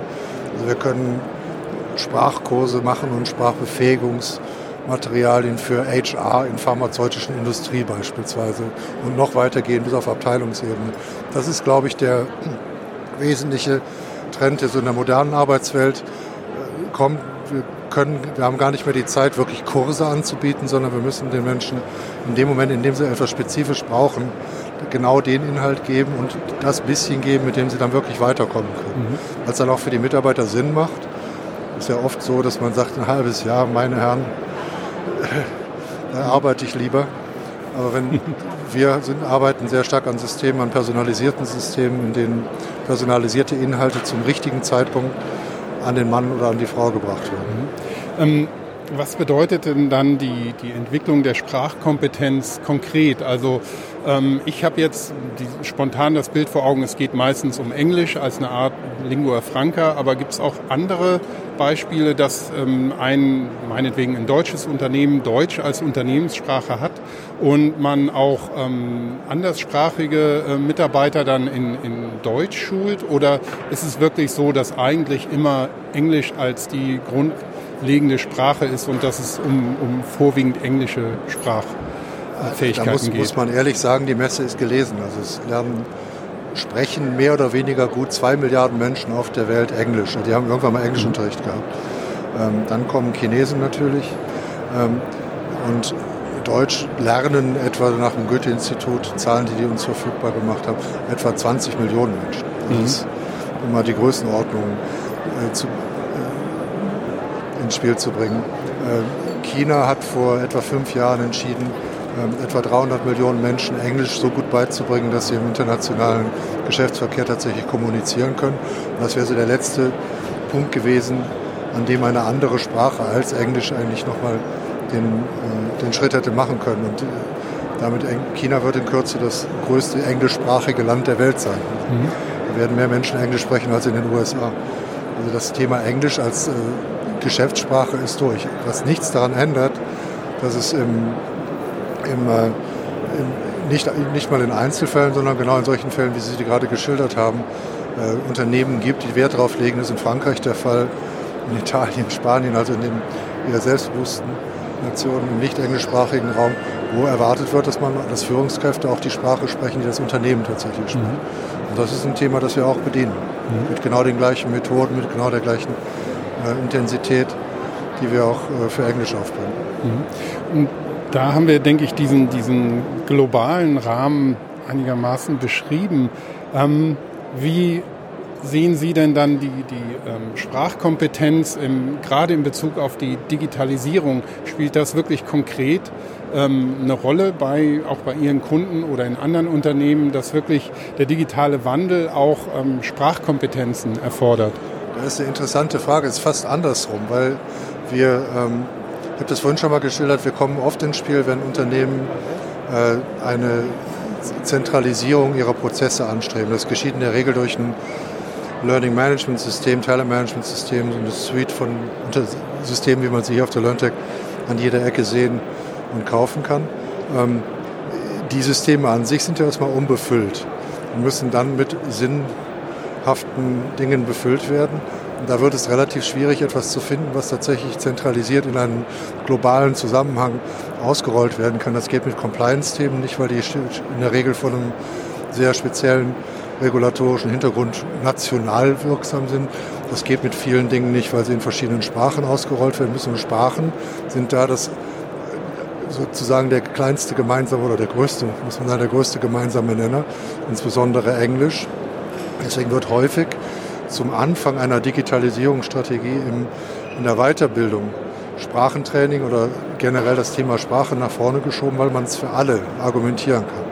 Es kann auch keinen Schaden anrichten, da ist nicht irgendeine Regulation, nicht irgendeine Behörde dahinter, die guckt, ob da was gemacht worden ist, wie das in der Finanzindustrie bei vielen Compliance-Themen der Fall ist. Das Sprachentraining wird oft verwendet, so wie wir das einsetzen, um das Thema digitales Lernen überhaupt aus meinem Unternehmen reinzubringen. Ähm, hat den, äh, für uns den Effekt, dass wir im Grunde auch unterwegs sind mit dem Thema digitale Transformation. Also wir bringen gar nicht so das Thema Sprachentraining nach vorne, sondern wir helfen Unternehmen tatsächlich die digitale Transformation nach vorne zu bringen, indem sie Systeme anfahren, mit denen das Training digitalisiert wird. Und das wiederum ist ja die Grundvoraussetzung dafür, dass man eine Belegschaft, die ja zum Teil thematisch weit von dem weg ist, was sich so ein CEO vorstellt, ähm, man tatsächlich auch digitalisieren kann. Die müssen erstmal drüber reden können. Mhm. Ja, wenn, wenn ich das höre, das macht alles absolut Sinn. Ähm, vielleicht zum Abschluss die Frage, wie sieht es denn ähm, dann letztendlich aus in den, in den großen Unternehmen? Wie stark ist ähm, die Sprachkompetenz wirklich ein Thema?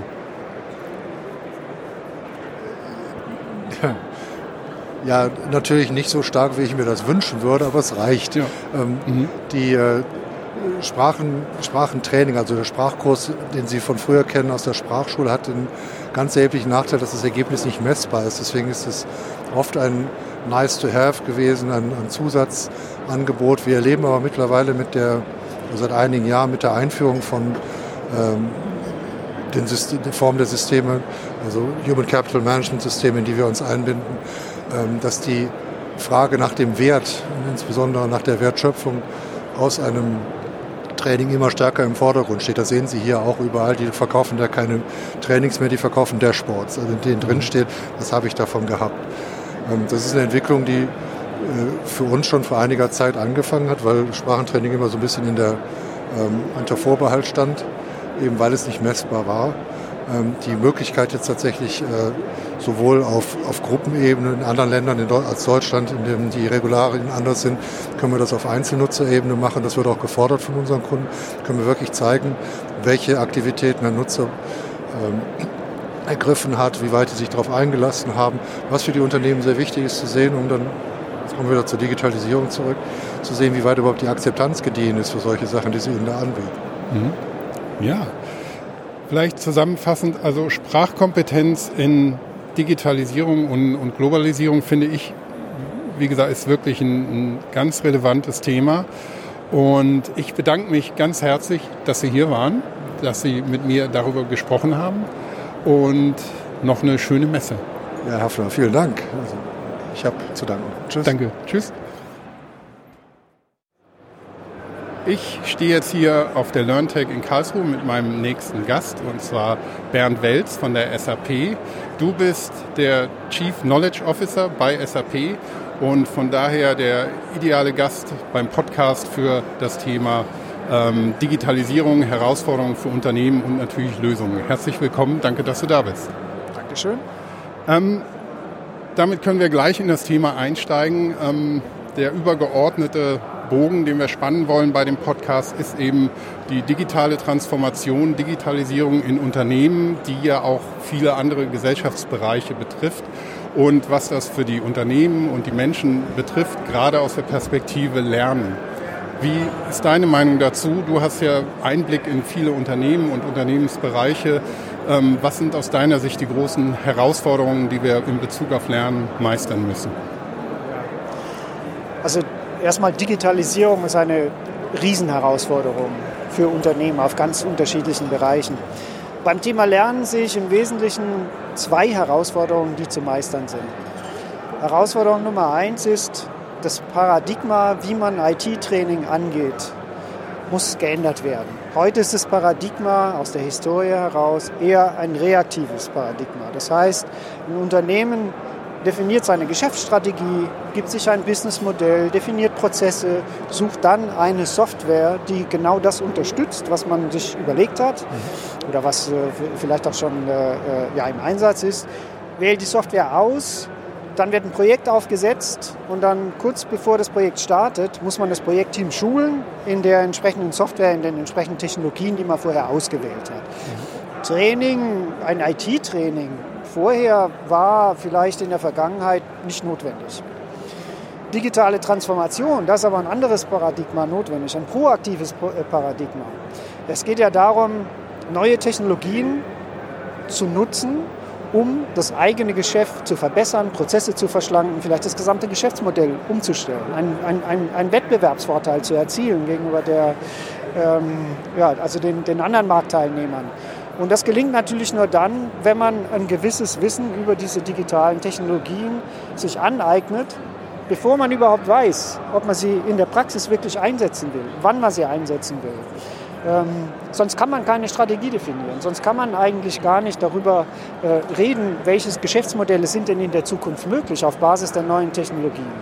Das heißt, dieses Paradigma IT-Training, das kommt erst ganz zum Schluss und ist eher eine Folge eines Softwarekaufs, muss sich ändern hin zu, wir leben in einer Zeit digitalen Transformation. Digitale Skills sind notwendig, schon im Strategiefindungsprozess, in den Planungsprozessen. Also muss ich auch vorher oder zu dem Zeitpunkt an, an Training denken, an Ausbildung auf diese digitalen Technologien. Das ist Herausforderung Nummer eins. Mhm. Herausforderung ja. Nummer zwei ähm, ist, es reicht nicht einmal äh, Mitarbeiter auszubilden, sagen, so, du kriegst jetzt digital Technologien und kriegst da einen Abschluss oder erreichst irgendein Kompetenzlevel und dann ist gut.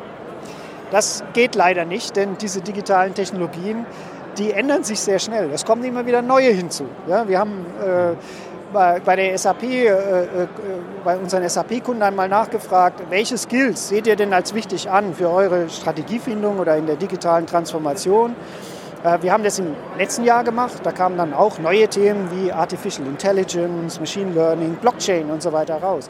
Zwei Jahre vorher haben wir die gleiche Umfrage gemacht. Da kam kein Blockchain vor. Da kam auch kein maschinelles Lernen vor. Das heißt, die Themen ändern sich ständig, erweitern sich und innerhalb eines Themas sind natürlich auch die Fortschritte enorm, die da sind. Das heißt, es reicht nicht zu sagen, ich brauche einmal ein Ausbildungsprogramm, dann ist das Skill Gap geclosed und ja, ich bin gut, kann dann wieder weiterlaufen, sondern man muss ein, ein ja, Lernsystem aufsetzen, was dieses kontinuierliche Lernen fördert, mhm. fordert sicherlich auch und, und auch ermöglicht, also in der Praxis. Also ein, ein, ein System, was auch kleinere Updates ermöglicht, was, was dieses Frischhalten von Wissen auch mit zum Ziel hat, zum mhm. Hauptziel hat. Ähm, vielleicht da ein Punkt, mit dem man ganz gut anknüpfen kann. Du hast es auch in deinem Vortrag hier auf der LearnTech erwähnt. Ähm, der, ja, die soziale Komponente beim Lernen ist auch eine ganz wichtige, weil das Thema Digitalität, digitaler Wandel, Themen wie Informatik und alles, was dazugehört, ähm, bereitet vielen Leuten Angst, wenn sie damit konfrontiert werden, dass sie es lernen müssen. Und auch die Nachricht ist, die oft damit kommt, wenn ihr dabei bleiben wollt, müsst ihr das lernen. Ähm, was muss also noch passieren neben diesen, diesen Konzepten und, und den Herausforderungen, die du gerade beschrieben hast, damit man auch wirklich innerhalb von einem Unternehmen, aber auch darüber hinaus alle mitnehmen kann? Ähm ja, um alle mitzunehmen, braucht man eben eine auf Neudeutsch Lern-Experience, die auch wirklich alle anspricht. Und da ist ein ganz, ganz wichtiges Element, glaube ich, glauben wir, diese soziale Komponente. Und es ist wissenschaftlich nachgewiesen, dass der Mensch eigentlich in, in Gruppen gemeinsam besser lernt als, als alleine. Das heißt nicht, dass man ständig äh, sich äh, kontinuierlich da irgendwie austauschen muss, also während des Lernens. Nein, nein, das nicht. Aber man muss die Möglichkeit haben, mit anderen Lernern sich auszutauschen, Kommentare auszutauschen, Fragen, Zugriff auf Experten ähm, und, und nicht nur äh, ja, zu bestimmten Zeiten, sondern das möglichst wirklich kontinuierlich. Mhm. Und da kann schon digitale Plattformen, äh, alles was auch im privaten Bereich über äh, soziale Medien, äh, Netzwerke etc. genutzt wird, die gleichen Techniken, mhm. die muss man jetzt einsetzen fürs Lernen, um, um diese Nähe und dieses ja, dieses, dieses Gruppengefühl auch zu erzeugen. Mhm. Dann kann das auch tatsächlich funktionieren. Ohne, ohne die digitalen Hilfsmittel kann es, glaube ich, nicht funktionieren. Mhm. Äh, wie gesagt, diese, diese, ein System von einem kontinuierlichen Lernen, von einem lebenslangen Lernen wäre zu ineffizient, wenn es nur auf äh, klassenraumbasierte Training, auf physische, direkte persönliche Kontakte basiert. Und genau da können die, die digitalen Technologien helfen, diesen, diesen Austausch, dieses soziale Element auch äh, äh, reinzubringen. Zusätzlich natürlich trotzdem zu Klassenraumtraining, zu oder virtuellem Klassenraumtraining, mhm. was es auch immer da gibt. Die Herausforderung ist ja, diese, diese ganzen verschiedenen ja, Lernkanäle so optimal zu nutzen als Unternehmen, ähm, dass es einmal passt zum Unternehmen und den Arbeitsabläufen, die es da gibt. Also jeder muss sein Wissen aktuell halten, kann aber dann eben nicht sein, dass man tagelang, wochenlang jeden auch beliebig aus dem Unternehmen rausnehmen mhm. kann. Ja, also da, da, da ist man auf digitales Lernen angewiesen. Aber es muss auch in der Kombination einfach stimmen äh, und den Mitarbeiter auch wirklich an die Hand nehmen, dass er, dass er gerne äh, seine Kenntnisse und Fähigkeiten da auf dem Laufenden mhm. hält. Und wenn du Du nennst es digitale Hilfsmittel. Ähm, wir sehen ja hier auf der LearnTech viele Innovationen, viele Sachen wie Virtual Reality Learning oder auch Lernplattformen.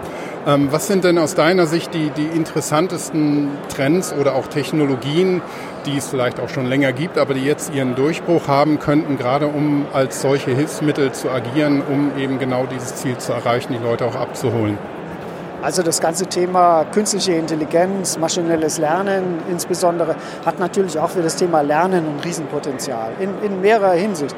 Mit, mit maschinellem Lernen, mit künstlicher Intelligenz kann ich natürlich dieses Lernerlebnis noch viel mehr individualisieren, weil ich den Lerner kenne, weil ich weiß, wie er sich verhält, kann sich also auch das, wie ich Inhalte dem, dem Lernen präsentiere, in welcher Reihenfolge, kann sich ja individuell auf die Person einstellen. Also fast wie ein ja, persönlicher Tutor, ein, ein, ein, persönlicher Lehrer.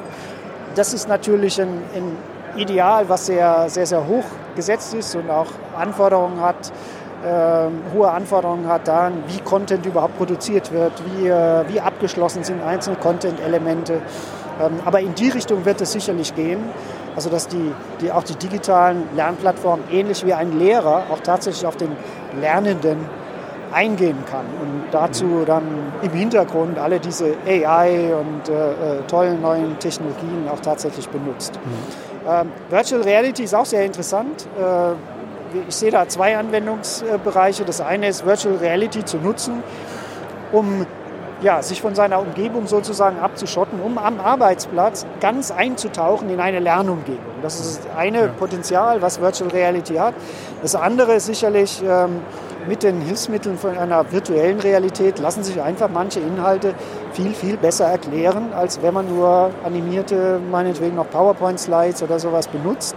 Ähm, da gibt es viele Anwendungsbereiche, wo das ja auch schon entsprechend eingesetzt wird. Ja. Und je mehr auch Endgeräte äh, verfügbar sind, je mehr das zum täglichen Umgang gehört, ja, über soziale Netzwerke vielleicht auch, sich mit Virtual Reality da zu verbinden, je mehr wird es auch Einzug immer mehr in das, in das Lernen halten und auch das, was wir dann einfach den äh, ändern werden, dann anbieten, weil es einfach erwartet wird, weil es ihre, ihre, ja, ihrer privaten Experience dann mhm. auch entsprechend. Ja. Und da seid ihr natürlich bei SAP nicht untätig. Was sind denn die Ansätze, die SAP verfolgt, um genau auch das zu erreichen, um da Fortschritte zu machen, um ja, das digitale Lernen zu etablieren? Also wir haben äh, äh, natürlich experimentieren wir und probieren alle möglichen Technologien aus, schauen, äh, was bringt dann auch wirklich einen Nutzen dem Lernenden. Äh, wir haben beispielsweise in OpenSAP, also unserer MOOC-Plattform, gibt es die Kurse in der Regel nur auf Englisch. Es gibt auch englische Untertitel und wir haben jetzt mit Hilfe von maschineller Übersetzung auch die Möglichkeit, noch diese Untertitel in anderen Sprachen einzublenden, ohne dass wir sie tatsächlich von einem Menschen vorher übersetzen lassen müssen. Ja. Das ist jetzt ähm, also eine, Zusatzleistung, die von unseren Lernern sehr, sehr gerne gesehen wird, die sie im Übrigen ja auch kennen von, ja, von anderen ähm, äh, Videoplattformen oder meinetwegen auch im Unterhaltungsbereich, Netflix, ja, da kann man sich ja auch Serien im Original anschauen, aber vielleicht dann noch doch besser mit den deutschen Untertiteln, mhm. falls man mal ein Wort nicht kennt. Äh, ähnlich wird es auch genutzt. Die, die, gerade bei der maschinellen Übersetzung ist natürlich die Vision, dass Sprache in Zukunft gar keine Barriere mehr darstellt. Also je ja. besser die automatische Übersetzung wird, je mehr wird es auch Einzug halten und dann wird es ganz selbstverständlich sein natürlich, dass ich, dass ich Texte, aber auch gesprochene Sprache in mhm. Echtzeit äh, mir übersetzen lassen kann und dann zumindest die, äh, die, die Untertitel dann in meiner eigenen Sprache sehe. In, in guter Qualität. Ja. Sicherlich nicht in Buchqualität, aber, aber dann doch so, also wo es von einem professionellen Übersetzer auch äh, ähm, ja, übersetzt worden ist und alles von vorne bis hinten stimmt, aber doch so weit, dass ich wirklich einen Mehrwert, einen Mehrwert mhm. spüre.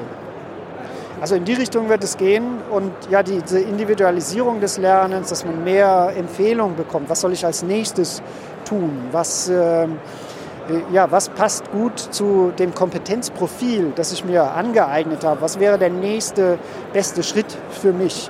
So in die Richtung, da wollen wir gehen, solche Recommender-Engines da einzubauen. Ähm, sicherlich immer der Automat als, als, als schneller Weg, diesen Rat äh, breit zu, zu, verteilen und dann aber auch natürlich die Möglichkeit, dann ähm, über eine Chatfunktion oder über Telefon dann auch mit einem Menschen zu reden und sich nochmal individuell beraten zu lassen. Ähm, du hast vielleicht zum Schluss ähm, als Thema noch ähm, in deinem Vortrag auch das eingebettete Lernen für den Endnutzer erwähnt. Also dass das Lernen nicht mehr getrennt passiert von der Arbeit. Ja. Ähm, was macht SAP da zurzeit? Ja, wir haben äh, äh, ein eine neues End-User-Lernkonzept entwickelt, das darauf basiert, wie du sagst, dass es im Produkt eine Funktionalität gibt, die sich Web Assistant nennt, die jedem End-User zu jeder Zeit quasi mit einem Klick zur Verfügung steht. Wenn der End-User, und die kann in zweierlei Hinsicht genutzt werden. Einmal der End-User kommt an eine Stelle, wo er eine Transaktion vielleicht schon lange nicht mehr durchgeführt hat oder die er nur gelegentlich nutzt und dann möchte er sich jetzt ein Tutorial anschauen und das kann er dann ganz leicht, indem er eben an der Stelle, wo er gerade ist, sich den Web Assistant holt und dann das entsprechende Tutorial auch tatsächlich äh, äh anschaut.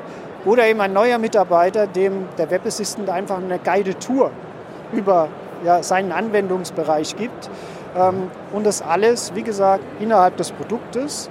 Ähm, also Verwirrung, was ist jetzt relevant für mich, äh, äh, welche, äh, ja, welches, welches Profil habe ich auf der, im einen, auf der einen Plattform, auf der anderen Plattform. Also all diese Probleme verschwinden, wenn das Lernen einfach da stattfindet, wo ich auch arbeite und der Kontext dann auch bekannt ist, in dem ich als User mich bewege, umso, umso genauer kann dann auch wieder natürlich das Lernen entsprechend unterstützen. Ähm, das ist sicherlich ein Trend. Äh, wir haben das jetzt begonnen bei einigen Cloud-Lösungen, äh, aber das werden wir sicher äh, zügig auch über die, das gesamte SAP-Produktportfolio ziehen. Ähm, natürlich mit der Möglichkeit, das dann entsprechend zu erweitern über unsere Enable Now-Plattform. Können dann auch noch weitere kundenspezifische Inhalte natürlich da reingebracht werden. Ich glaube, es war selten so spannend wie jetzt, das Thema digitales Lernen. Es tut sich wirklich viel. Bernd, vielen Dank, dass du hier warst und dir die Zeit für uns genommen hast. Dankeschön. Danke. Das waren also unsere ersten sechs Interviews von der LearnTech in Karlsruhe im Januar 2018. Nochmals an dieser Stelle vielen Dank an Professor Peter Henning, an Lars Sato, Michael Repnik, Sabine Staritz, Armin Hopp und Bernd Welz dafür, dass sie bereit waren, an den Interviews teilzunehmen und ihr Wissen mit uns und den Hörerinnen und Hörern dieses Podcasts zu teilen. Die weiteren fünf LearnTech-Interviews werden wir in der Ausgabe Nummer vier unseres Podcasts bereitstellen. In der nächsten Folge, also Episode Nummer drei, gibt wieder Michael Janning einen Überblick darüber, was es an Neuem von SAP Education zu berichten gibt. Darunter zum Beispiel neue Schulungen zu SAP S4HANA, S4HANA Integration Academy als neue Blended Learning Academy, den neuen SAP Service Live Class und den SAP Learning Hub. Ich hoffe, dass es allen Spaß gemacht hat und viel Interessantes dabei war und Wissenswertes und freue mich auf das nächste Mal. Vielen Dank. Tschüss.